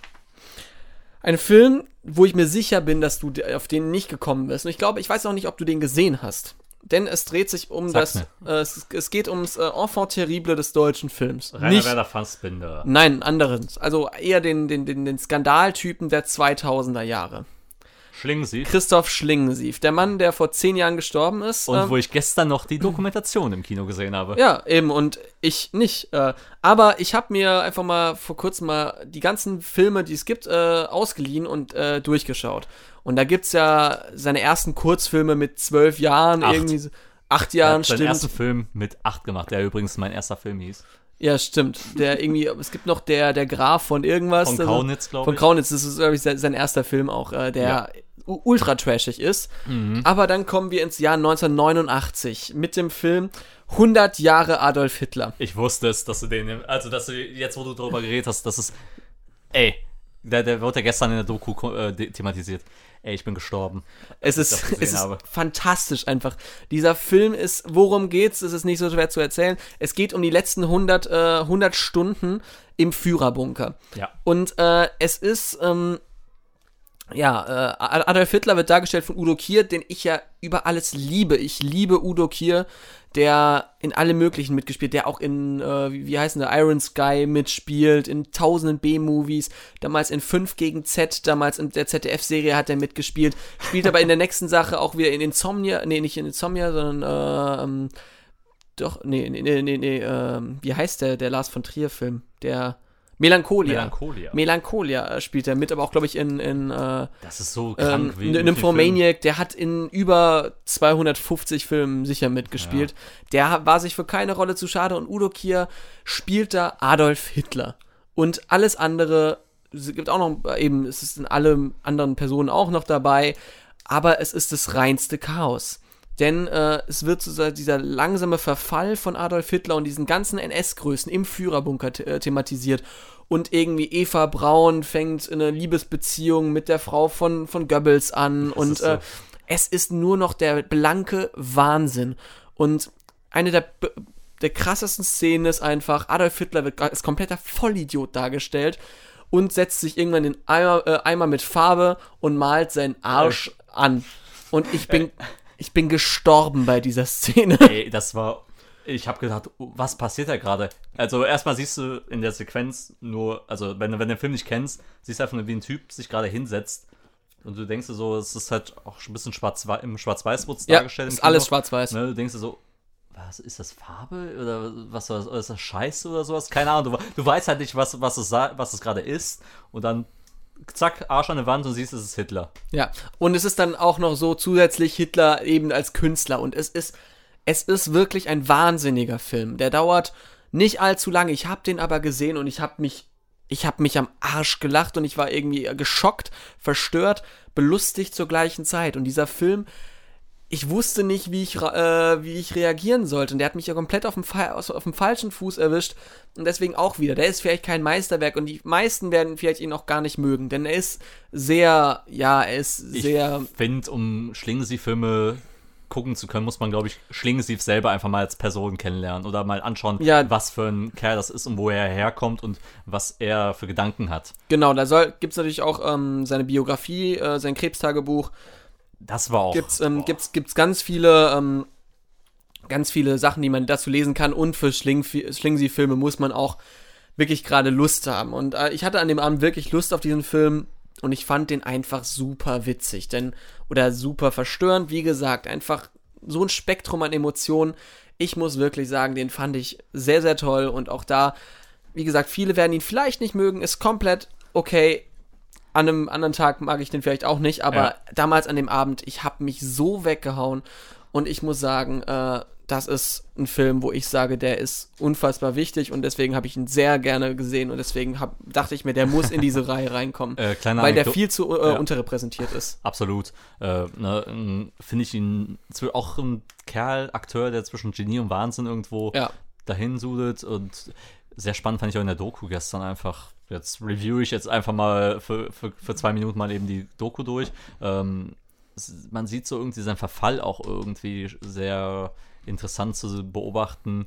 Auch gerade wie er sich öffentlich einfach äh, politisch auch immer gibt. Also da steckt auch sehr viel Poli Politik in seinem Film. Äh, ist alles sehr aufgeladen mit Messages, mit äh, auch mit äh, sehr satirischen Anhauchungen. Ja, populistisch, zynisch, so Ja, richtig. satirisch. Richtig, der hat auch sehr viele Talkshow vom, äh, in Talkshows war er unterwegs und hat da äh, wilde Diskussionen geführt. Also wie gesagt, Krebstagebuch, das war krass einfach nur zu sehen, wie ein Mensch, der gerade Krebs hat, sich äh, selbst nochmal die, vor die Kamera stellt und darüber redet, dass er nicht sterben mö möchte. Das ist hart. Also das war das, das, das war zum Beispiel sehr boah, heftig und dann auch noch ähm, zu, zu, als er mal gesagt hat, der eine kleine Anekdote, ich, ich wurde bei einer Filmschule in München abgelehnt, äh, ruft den, äh, keine Ahnung, irgendeinen Kollegen von Wim Wenders an, ja, können Sie mich mal mit dem Wenders oder sowas ver äh, verbinden? Und der so, ja, der ist gerade in Venedig. Fährt rüber nach Venedig, setzt sich dann halt mit äh, Wim Wenders hin, ja, ich bin da nicht reingekommen in die, in die Filmhochschule, ähm, können Sie mir da, können, Sie da was regeln? Der so, ja, ja, ich, den, ich rufe den Typen mal an, der regelt das, hat sich nochmal beworben, wurde wieder abgelehnt. Aber das ist eben, das ist das Genie und der Wahnsinn von Schlingensief. Und deswegen 100 Jahre Adolf Hitler ist, es ist einfach ein verrückter Film. Den muss man gesehen haben, weil man kann gar nicht so viel erzählen, außer es ist einfach der komplette Wahnsinn. Man muss ihn erleben. Man, man sieht den Verfall dieser Menschen und der, der komplette Wahnsinn und die Verrücktheit dieser Person. Und das nicht mal im Sinne ihrer Ideologien, sondern einfach wie der Mensch zum Tier wird. Und äh, das fand ich sehr witzig, als du der Untergang erwähnt hast, war ich so, okay, du redest gleich über 100 Jahre Adolf Hitler. Das ist so ein bisschen die zynische Parodie davon. Ja, mein Gott, ey. Ja. Unfassbar. Ne, Schlingensief, unfassbar. Der, der Mann, der kann einfach eine, eine israelische Flagge anzünden und äh, lebend rauskommen. Ja, das ist, äh, der Mann ist sehr, sehr Ja. imposante Person gewesen. Aber, Überleitung. Ich mache jetzt auch eine. Gerade Boah. bei Wim Wenders geredet. Mein nächster Film ist von Wim Wenders. Wir springen ins Jahr Wunderbar, Kenan. 1984. Und, ne, du kannst ja denken, welcher Film es vielleicht ist. Ähm, Es ist Paris, Texas. richtig. Ja. Paris, Texas. Ah Gott, vielleicht für mich der Wim Wenders Film, der mich, glaube ich, emotional am meisten gepackt hat. Ne, ähm, Deutsch-französische Produktion mit äh, einem interessanten Cast meiner Meinung nach. Mit Harry Dean Stanton, der jetzt auch vor zwei, drei Jahren ver leider verstorben ist. Ja, zwei Jahre ist es, glaube ich, jetzt. Ja. Ja, Und Natascha Kinski. ja. Ähm, Also es bleibt in der Familie. ja, sehr, sehr spannend. Äh, worum geht's in dem Film? Es geht quasi um einen Mann, der durch die Wüste wandert. Ähm, soll die USA quasi darstellen, auch wenn es, glaube ich, auch wenn dort nicht äh, gedreht wurde. Ähm, genau, ist auf dem Weg halt nach Paris, äh, nach, äh, streift durch Texas da ein bisschen so, so rum. Er weiß selber nicht gerade, wer er ist, weil er unter Gedächtnisschwund leidet. Ähm, sein Bruder hat ihn gefunden und bringt, will, möchte ihm helfen, halt diese Erinnerungen wieder zurückzubringen, lernt einen kleinen Jungen kennen, wo, dem er helfen möchte, ähm, seine Mutter zu finden. Und daraus entsteht dann so eine sehr große Selbstfindungsreise, nicht nur, weil er halt seine Erinnerungen versucht wieder zurückzugewinnen, aber auch gleichzeitig diese Verbindungen, die er zum Jungen ähm, entwickelt und man baut halt eine große Beziehung auf, die wunderschön erzählt ist, sehr viel Ruhe ausstrahlt. Äh, Harry Dean Stanton ist absolut fantastisch im Film, auch der kleine Junge, sehr ruhig, reserviert äh, in seiner Rolle. Ich weiß jetzt gerade gar nicht, von wem er gespielt wird. Ich glaube, Dean Stockwell heißt der. Aber der wurde aus der der hat ja nichts mehr Größeres danach gespielt. Äh, nee, der hat danach nicht mehr viel gerissen, aber ich fand trotzdem seine Rolle sehr gut, auch, weil- auch weil er auch jetzt nicht so viel äh, Material bekommen hat, aber einfach nur die beiden, wenn sie, wie sie sich gegenseitig angucken, das hat schon irgendwie einen schon fast zu Tränen gerührt. Und dann baut man diese Geschichte auf, bis es dann zu einer gewissen Konfrontation halt auch kommt. Und da wird nochmal groß, groß nochmal auf Emotionen äh, rausgepackt, die man eigentlich vom Wim Wenders ja gar nicht so kennt. Nee, Wim der Wenders- ist ja eher so ein neutraler. Äh, er ist ein Beobachter. Ja. Er ist ein großer Beobachter, finde ich. Und ne, das habe ich ja vorhin auch schon beschrieben. Im Film über Berlin beobachtet er einfach nur Menschen. Er sonst sehr, sehr viele Dokus gemacht, wo einfach eine Kamera auf etwas drauf fällt und dann verschiedene Stile ausprobiert. Ja. Hier ist es halt wirklich, du hast eine klare Narrative, sehr linear ähm, strukturierter Film, aber hier setzt er einfach nur auf die Beobachtung von Emotionen und wie menschliche Beziehungen miteinander funktionieren. Und ich finde, selten hat ein Film mich so am Ende berührt ähm, wie dieser. Und es ist einfach krass, ähm, wie die Geschichte auch ähm, sich am Ende entfaltet. Ähm, für mich auch, glaube ich, der beste Film von ähm, Wim Wenders. Ähm, für mich ein Meisterwerk und sollte, glaube ich, jeder einfach mal sich einfach mal gesehen haben. Toll. Ich kann da nichts äh, Negatives zu sagen. Der hat doch aber doch irgendwie in Cannes dann irgendwie Goldene Palme was gewonnen, ne? Äh, ja. Das war der, ne?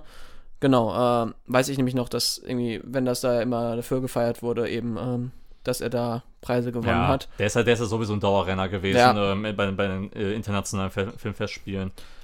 Aber ja, das ist, äh, das ist eben Paris, Texas. Äh, wenn du nichts mehr hast, dann komme ich nämlich jetzt mit meinem fünften Film. Und wir haben bis jetzt noch keine Überschneidung. Das finde ich sehr, sehr spannend. Ich finde es echt super gerade. Äh, Vielleicht haben wir uns auch zu, zu, zu sehr drauf, äh, drauf verlassen und gepokert, dass wir äh, nichts nehmen, was der andere nimmt. Das beim- kann natürlich auch Beim sein. nächsten bin ich mir sicher, dass du nämlich auch nämlich nicht hast. Ich habe ja vorhin schon über Antoine Monod Jr. geredet. Und jetzt weißt du schon, worum es geht. Äh, glaube ich. Ähm, denn auch er spielt in diesem äh, nächsten Film mit. Oh boy, Und das ist nicht Oh Boy. schade. Äh, es geht nämlich ähm, um einen Film aus dem Jahr 1999. Äh, Regie von Sebastian Schipper, der später Victoria gemacht hat, den wir auch, äh, also ich habe ihn nicht auf der Liste, das darf ich schon mal spoilern, bei dir weiß ich es nicht, aber ähm, der auch ein sehr, sehr guter deutscher Film auf jeden Fall ist. Äh, ähm, wir reden von Absolute Giganten. Ein Film, den wir erst äh, vor drei Monaten, zwei Monaten ungefähr gesehen haben. Ja. Ähm, und sonst noch äh, im Cast ist es äh, Florian Lukas, ähm, den man auch kennt aus Grand Budapest Hotel und das Schweigende Klassenzimmer und äh, je, also den kennt man vom Gesicht und noch Frank Giering, ein Schauspieler, der sehr viel zu früh äh, verstorben ist. Leider. Ja, den man äh, sonst noch aber kennt aus äh, Funny Games, äh, dem äh, Michael Haneke-Film. Ähm, Ach Gott, auch wieder so ein Film, Auch- über den könnte ich Stunden reden. auch ein fantastischer Film von Michael Haneke. Ähm, der, da wäre nämlich ein anderer Film, nämlich das Weiße Band gewesen, den ich auch fast mit reingebracht hätte. Mhm. Aber Frank Giering auch noch da drin. Und es ist, eine, es ist eigentlich eine sehr, sehr einfache Geschichte. Ich, ich mag. Übrigens, äh, Ja. sorry, dass ich unterbreche, ähm, Sebastian Schipper hat ja auch noch als Regisseur in Rhodes gearbeitet. Der wurde zum Beispiel äh, von der Community ähm, vorge- ähm, Oh, rein, ja, reingebracht. stimmt. Eine da Zuhörerin hat, äh, hat den auch vorgeschlagen oder fand, findet den, fand den Film sehr gut. Stimmt, äh, genau. Den äh, habe ich nicht gesehen, aber äh, um ehrlich zu sein. Aber ähm, gut an Community Manager Kenan Hasic hat mich da gut daran erinnert. Aber eben, ja, worum geht's in Absolute Giganten? Es ist wieder eine sehr einfache Geschichte, würde ich sagen. Man merkt vielleicht, ich bin ein äh, Mensch, der emotional ist, was das angeht. Ähm, es ist Hamburg und wir haben drei Freunde, nämlich äh, Floyd, Rico und Walter. Also Giering, Geile, Lukas geile und Namen, by the way. Mono Junior, ja, geile Namen, irgendwie so ein bisschen Straße und die verbringen so ihre Tage alle so zwischen, ja, Fußball spielen, äh, irgendwie Kickern, Bierchen trinken, einfach so das Leben genießen. Die sind alle Nachts so die Gegend unsicher machen. nachts die Gegend unsicher machen, aber jetzt nicht wirklich kriminell, sondern einfach umherziehen, so, so planlos, fast ein bisschen so wie die, ich würde mal sagen, so die End 90er Version von so einem James Dean irgendwie mäßig, so, ähm, Mhm. zwar sehen sie alle ein bisschen weniger schön aus und sind weniger Sexsymbole, aber so Ich sag mal so, es gibt ja einen James Dean-Film, der Giganten Eben, heißt. ja, klar. Daran ist es sicher angelehnt. Ähm, aber das ist dann auch kein Spoiler. Der eine von ihnen, nämlich Floyd, von Frank Giering gespielt, äh, wird eben, äh, seine Bewährungsstrafe läuft ab und er entschließt sich, ähm, sein ganzes Leben zu verändern und auf einem äh, Frachter anzuheuern. Und da irgendwie nach Singapur zu fahren. Und somit haben sie nur noch eine Nacht, weil er ihnen das sehr spontan sagt. Und sie beschließen, diese letzte Nacht gehörig zu feiern. Und da äh, ist so viel Emotion drin, weil es auch wieder sehr ehrlich, sehr, ähm, sehr nah am Menschen gefilmt ist, sind sehr viele ich würde mal sagen, natürliche Dialoge, die vielleicht auch nicht besonders gut geschrieben sind, aber dass das eben so besonders ausmacht, weil es wie eine Freundschaft ist. Und ich glaube, jeder Mensch, wenn man mal irgendwie einen Kumpel hatte, der irgendwie wegzieht zum Studium äh, oder ins Ausland und man sagt, komm, einen letzten Abend und da manchmal ist einfach die Stille, man möchte, man kann nicht wirklich äh, reden über diesen Abschied und man, man weiß nicht, was man sagen soll und man geht noch mal was trinken und auch da ist es halt auch diese Dramaturgie dieser Nacht ist einfach sehr kurzweilig, äh, weil immer was äh, Neues dazwischen kommt. Und es gibt eine Szene einfach da, da prügeln sie sich fast mit irgendwelchen Elvis-Doppelgängern und sowas und fahren so eine Elvis-Statue Da hast du dich an. direkt in West, äh, an West Side Story erinnert. Ja, es ist halt wirklich solche Sachen oder die kickern und dann gibt's es die kickern gegen irgendeinen Typen und dann äh, gibt's diese Tischkicker-Szenen, die unfassbar gut gemacht sind und es äh, gibt noch ein Mädchen aus der Nachbarschaft, äh, Telsa heißt die, mit, die nehmen sie auch noch dann mit eine, eine Zeit lang. Und ich war so gebannt einfach durch diesen Film. Der dauert nicht besonders lang, der dauert 90 Minuten. Und am Ende von allem, ja, ist halt der Morgen und du siehst einfach, wie dieses Auto mit den drei Jungs und der Telsa da rumfahren in Richtung Hamburger Hafen und es ist alles sehr ruhig und es kommt ein Endmonolog von, äh, von Frank Giering und der ist so gut äh, atmosphärisch, dass ich mir immer wünsche, dass ich da morgens auf, äh, morgens irgendwie diesen Film schaue und passend zum Sonnenuntergang im Film kommt da die Sonne hoch, denn das ist so wie ein Film, du siehst die ganzen bei ihrem äh, alltäglichen Lebenslauf, äh, ähm, gehst mit ihnen, mit ihnen durch diese Nacht und wie am Morgen tauchst du dann wieder aus dieser Atmosphäre auf. Und ich muss wirklich sagen, ich habe den vor zwei Jahren das allererste Mal erst gesehen.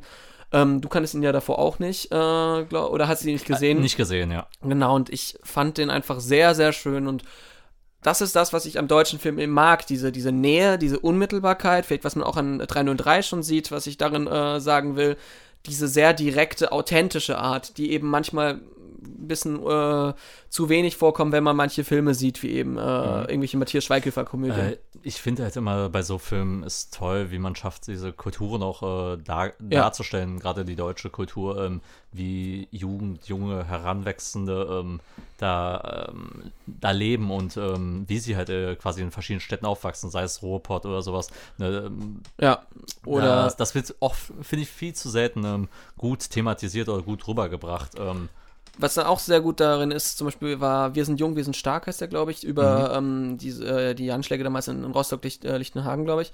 Oder diese, ja, diese, dieser Neonazi, äh, Aufmarsch damals gegen Asylheime, da siehst du auch wieder so Ab Ja. Abbilder äh, dieser, dieser Sachen. Und dann hast du verschiedenste Weisen, wie man aufwächst. Du hast Berlin, wie zum Beispiel mit, vielleicht mit Victoria, auch wenn es ein bisschen äh, später ist. Äh, und ähm, aber du hast dieses Hamburg der 90er Jahre ist so gut eingefangen und das ist ein unfassbar beruhigender, emotionaler, aber einfach gut erzählter Film, wo du mitfühlst. Absolut. ähm, die Charaktere sind auch irgendwo zwischen sympathisch, witzig.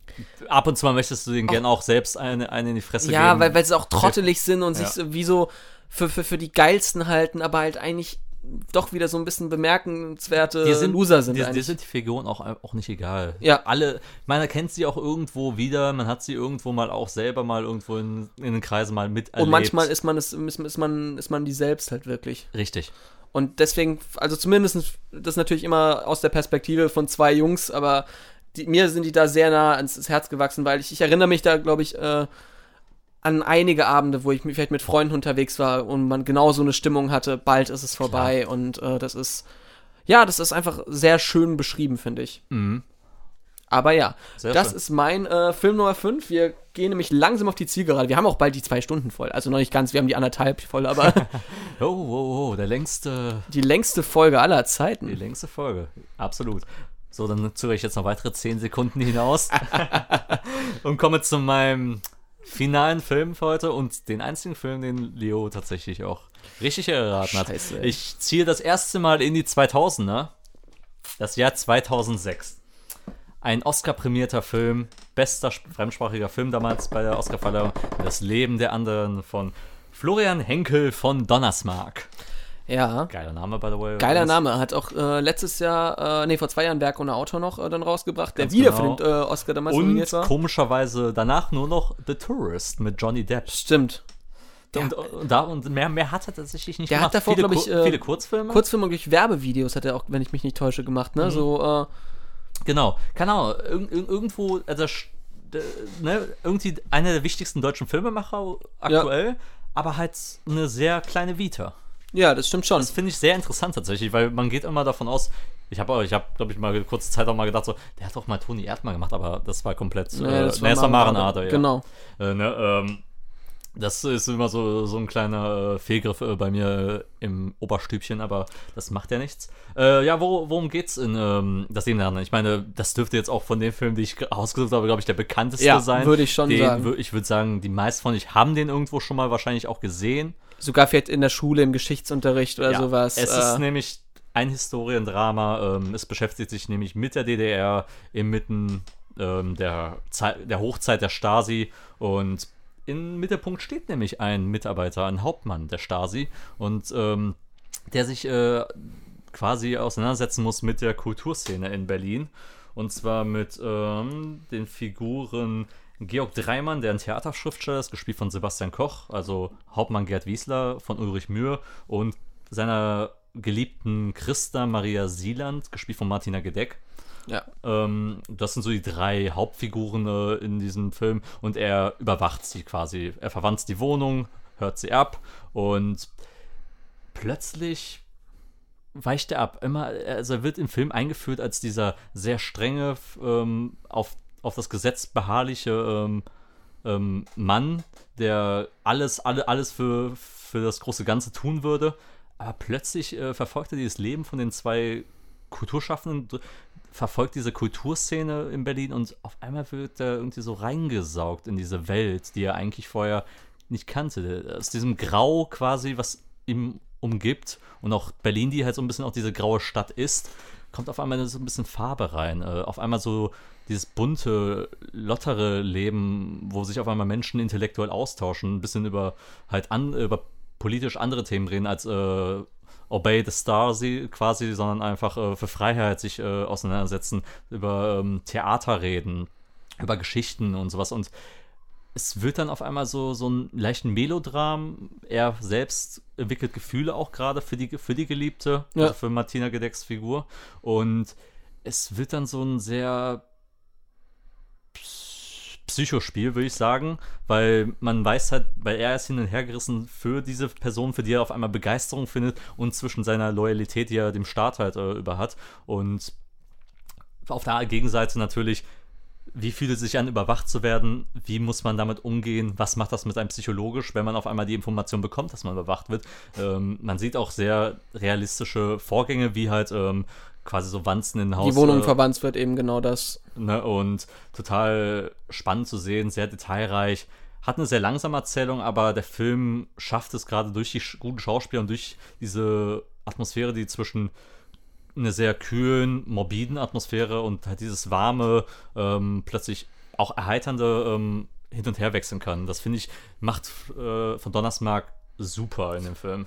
Und Ulrich Mühe ist ja auch super stark einfach Absolut. darin. Ich weiß gar nicht, ob, ob der ist ja sehr, sehr äh, früh oder sehr schnell danach gestorben, glaube ich. Äh, ich weiß gar nicht, ob der die Oscarverleihung da noch damals mitbekommen hat. Äh, Äh, doch, starb im Juli 2007. ja, okay, und es war im Februar damals dann, ja, Ja. genau.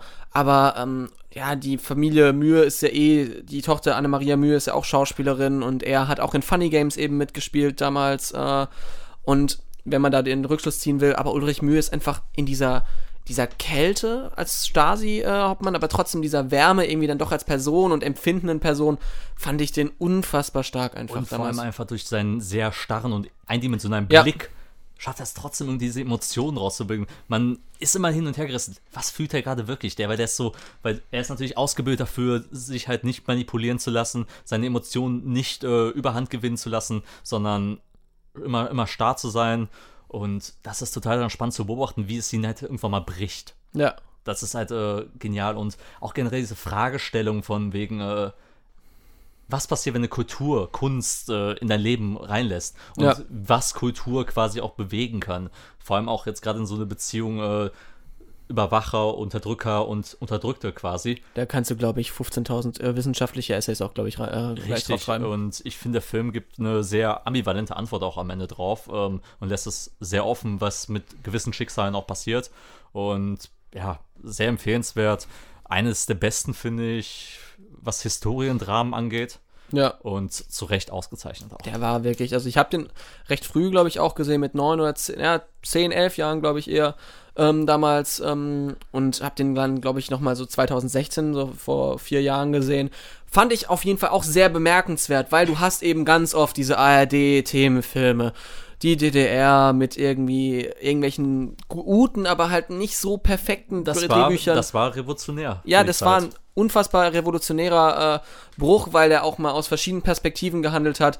Und es gibt auch weitere gute Filme natürlich auch über die, äh, über die DDR, zum Beispiel Das Schweigende Klassenzimmer. den haben wir zusammen im Kino gesehen. Den haben wir damals gemeinsam im Kino gesehen. War ich auch kurz davor, den in die Liste reinzubringen, weil das alles Filme, mhm. die gut darin sind. Aber ich verstehe genau, was du meinst. Denn der Ursprung von solchen gut ausge äh, guten Sachen, finde ich, war zumindest für mich persönlich auch das Leben der anderen. Denn der war ähm, einfach perfekt irgendwie, äh, perfekt erzählt und einfach ein unfassbar guter Film. Genau. Absolut, genau. ja. Aber ja, dann äh, bist du durch und ich springe. La Grand Finale. La Grande Finale. Äh, genau. Äh, und ich springe ins Jahr 2012. Nämlich äh, auf einen Film, manche haben den auch schon in der Community genannt, als einen ihrer äh, deutschen Lieblingsfilme. Oh boy. Oh boy. Es ist, es ist ja, es ist keine Überraschung. Wenn Leo Solida über. Drei von vier habe ich richtig gehabt. Drei von vier, ich hatte einen von vier. Glückwunsch an dich übrigens. Äh, genau, ich habe mich vielleicht ein bisschen vertan da. Äh, ich hatte gedacht, du nimmst mehr Sachen da so aus dem. Ähm, äh, von später. Aber ja, ähm, Oh Boy ist für mich ein Film, den kann ich nicht draußen lassen aus dieser Liste. Der ist für mich ein unfassbar guter Film. Wie gesagt, ein Film aus dem Jahr 2012 von Jan-Ole Gerstner. Der hat letzt, nee, dieses Jahr auch noch Lara rausgebracht mit äh, Carol, äh, Caroline Harfusch heißt sie? Nee, Corinna Harfusch. Genau. Den muss ich auch noch sehen. Der, der, aber auch, ich, der spielt Tom Schilling auch mit. Ja, ähm, auch auf Netflix zu sehen. Genau. Äh, ja, ist der schon auf Netflix? Nee, Amazon. Amazon, Amazon glaube ich. Genau. Amazon Prime. Äh, aber kommen wir zurück zu Oh Boy. Oh Boy fand ich, äh, allein schon deswegen finde ich den bemerkenswert, weil es der ich glaube, der erste Langfilm von Jan-Ole Gerstner war damals, 2012. Und obwohl der noch nicht so der riesig bekannte äh, Filmemacher war, hat der damals so einen guten Cast zusammenbekommen. Also, ähm, klar, die waren jetzt auch alle damals noch nicht die riesigen, äh, äh, die riesigen Namen vielleicht, aber wer, wer spielt da mit? Tom Schilling zum Beispiel, Ulrich Nöthen, den man auch kennt, äh, mhm. Mark Hosemann, der auch irgendwie immer irgendwo mal auftaucht in manchen Filmen, sonst an der Volksbühne, glaube ich, auch spielt. Ähm, Friederike Kempter kennt man aus dem Tatort manchmal, aus dem Münster-Tatort. Ähm, dann Justus von Donani, auch ein unfassbar erfahrener The äh, Film Filmschauspieler. Äh, Frederik Lau spielt da mit in einer kleinen Rolle. Was ich immer witzig finde, noch zusätzlich Robert Hofmann, der ja heutzutage als Film-YouTuber bekannt ist. Ähm, der ist ja auch eigentlich ursprünglich Schauspieler, spielt da mit. Und äh, Michael Gwiesdeck, den man zum Beispiel auch kennt, eben aus Das Schweigende Klassenzimmer. Und worum geht's in Oh Boy? Das ist eigentlich die schwerste Frage. Denn Oh Boy ist ein Film, der davon lebt, dass er eigentlich nicht viel erzählt, sondern eher beobachten lässt. Geht, ähm, ich ja? finde gerade, glaube ich, der englische Titel sagt äh, nochmal viel mehr aus. A Coffee in Berlin. Also ich finde es ja ein bisschen dumm zwar, dass man für einen Film, der schon englischen Titel hat, nochmal einen englischen Titel braucht.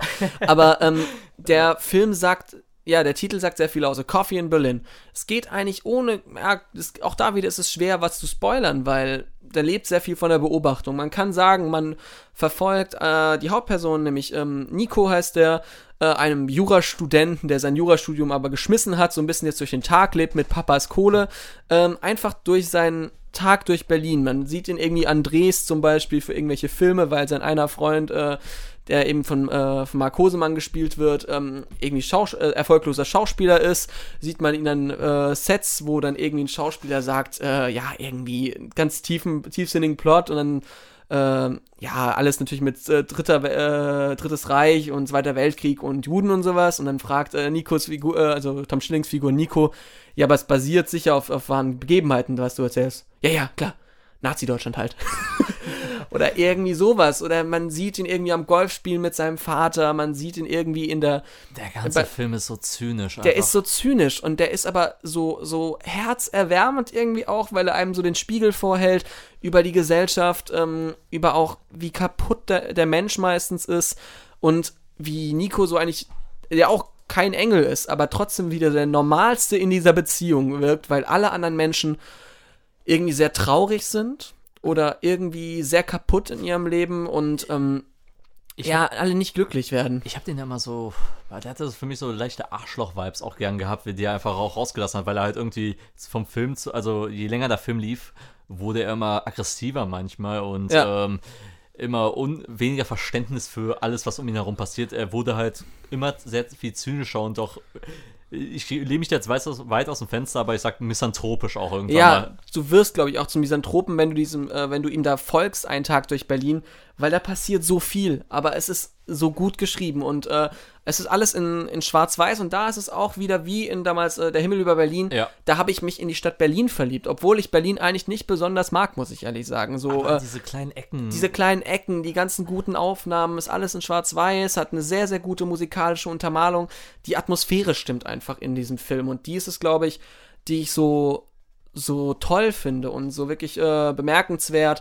Auch die ganzen Figuren, wie gesagt, da tauchen so viele gute Leute auf und meistens nur in kleinen Rollen, die vielleicht für drei Minuten auftauchen, aber die sind so gut geschrieben, weil sie, du denkst, das sind wirklich reale Figuren, die tauchen auf, danach sind sie wieder weg, wie im echten Leben. Richtig, äh, man verfolgt halt eben eine Person durch den Tag, wie sie halt mit Menschen kommuniziert und dann geht's weiter. Man zieht Genau. weiter. Ne? Ja. Ich meine, wie oft laufen wir durch die Straßen und begegnen Leuten, die man so kennt und nach fünf Minuten Oder auch nicht kennt. Keine Ahnung, du, du, bekommst, du bekommst einen Streit mit irgendwie von einem Pärchen, was sich vor einer Bar streitet und das, du stehst einfach nur daneben und, keine Ahnung, trinkst dein Bier und äh, die streiten sich dann heftig und dann gehen die halt irgendwie weg Es oder ist- vertragen sich es und das ist- ist okay. Es ist das nächste, was wirklich rankommt, so ein Perspektivenroman zu verfolgen. Also Ja. wirklich, es ist wie, es ist eigentlich ein Filmroman, äh, wie, wie das so ein Tagebuch von einem Typen, der halt immer misanthropischer wird, je länger der Tag geht. Ja, gibt ja auch so, wenn man so in die Richtung will, dann wie, wie heißt dieser eine amerikanische Film, du kannst mir da sicher aushelfen, von dem einen Typen, der auch langsam durchdreht, äh, Falling Down? Falling Down. Genau.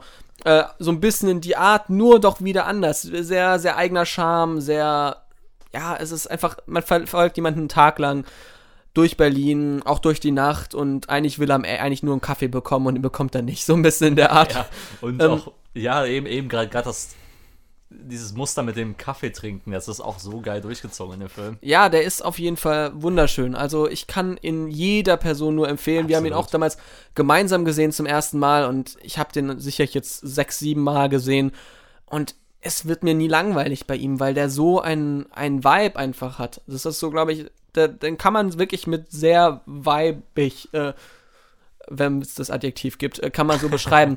Ich muss wirklich sagen, der berührt mich jedes Mal aufs Und Neue. Tom Schilling als Schauspieler instantly made. Ja, Einfach. der ist einfach, der ist, der passt da so gut rein mit seiner sehr, ich würde mal sagen, sehr nüchternen, sehr, ja, sehr kalten Art zu spielen. Hat er, ist er generell eher sein Ding. Ähm, Finde ich, passt nicht in jeden Film, auch, auch, auch, auch, wenn, auch wenn ich ihn da sehr, auch wenn ich ihn trotzdem einen sehr guten Schauspieler finde, aber da funktioniert er einfach perfekt, weil er ist die perfekte Besetzung einfach dafür. ja, absolut. Und genau, dieser, dieser Jurastudent, so Anfang, Mitte, Mitte 20, so der ein bisschen vielleicht zu lang schon im Leben gebraucht hat, äh, der sich einfach nur noch aufregt und irgendwie auch nicht wirklich ankommt. Ja. Das ist einfach ein, ein für mich wahnsinnig guter und fa eigentlich fast perfekter Film. Ja. Ich liebe ihn nämlich Oh sehr. Boy oder Tagebuch des BWL Justus. Ja, das Jura-Just ist eher so. Aber ja, das ist mein, mein Finalfilm. Ich habe mir bis zum Ende aufgespart, ich, weil ich auch A schon gesehen hatte, dass ein paar den, äh, in den Kommentaren schon äh, genannt hatten. Aber auch, weil ich sage, da ist bei mir in meinen Top 4 meiner Lieblingsfilme ist der auf jeden Fall da drin. Ich finde ihn sehr, sehr schön und es äh, war mir, es, ich, es ist mir immer noch warm ums Herz, äh, wenn ich von dem rede, weil ich ihn Die wirklich sehr Tränen mag. kullern schon. Auf jeden Fall. Aber bevor ich mir jetzt die Tränen äh, weg wegwischen muss, muss ich natürlich sagen, das sind natürlich nicht, nicht die ganzen deutschen Filme, äh, die gut sind, die wir hier präsentiert haben, nämlich nur eine Auswahl. Wir haben trotzdem immer noch äh, sehr viele andere deutsche Filme. Wenn ihr noch welche andere habt, schreibt ihr auch, schrei schreibt uns die auch. Wir haben da schon ein paar gesehen in den Kommentaren, aber es gibt sicher mehr und äh, wir hoffen, dass noch mehr rauskommen.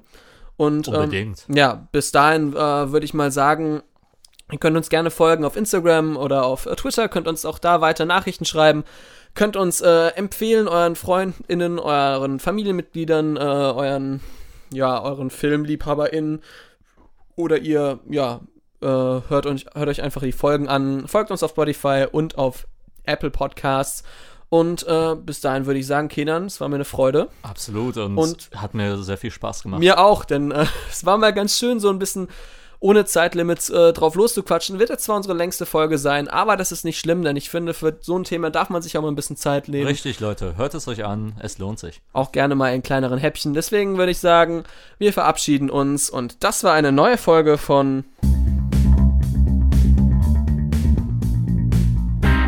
Bleibende Schäden. Der Podcast mit Kenan Hasic und Leo Solleder.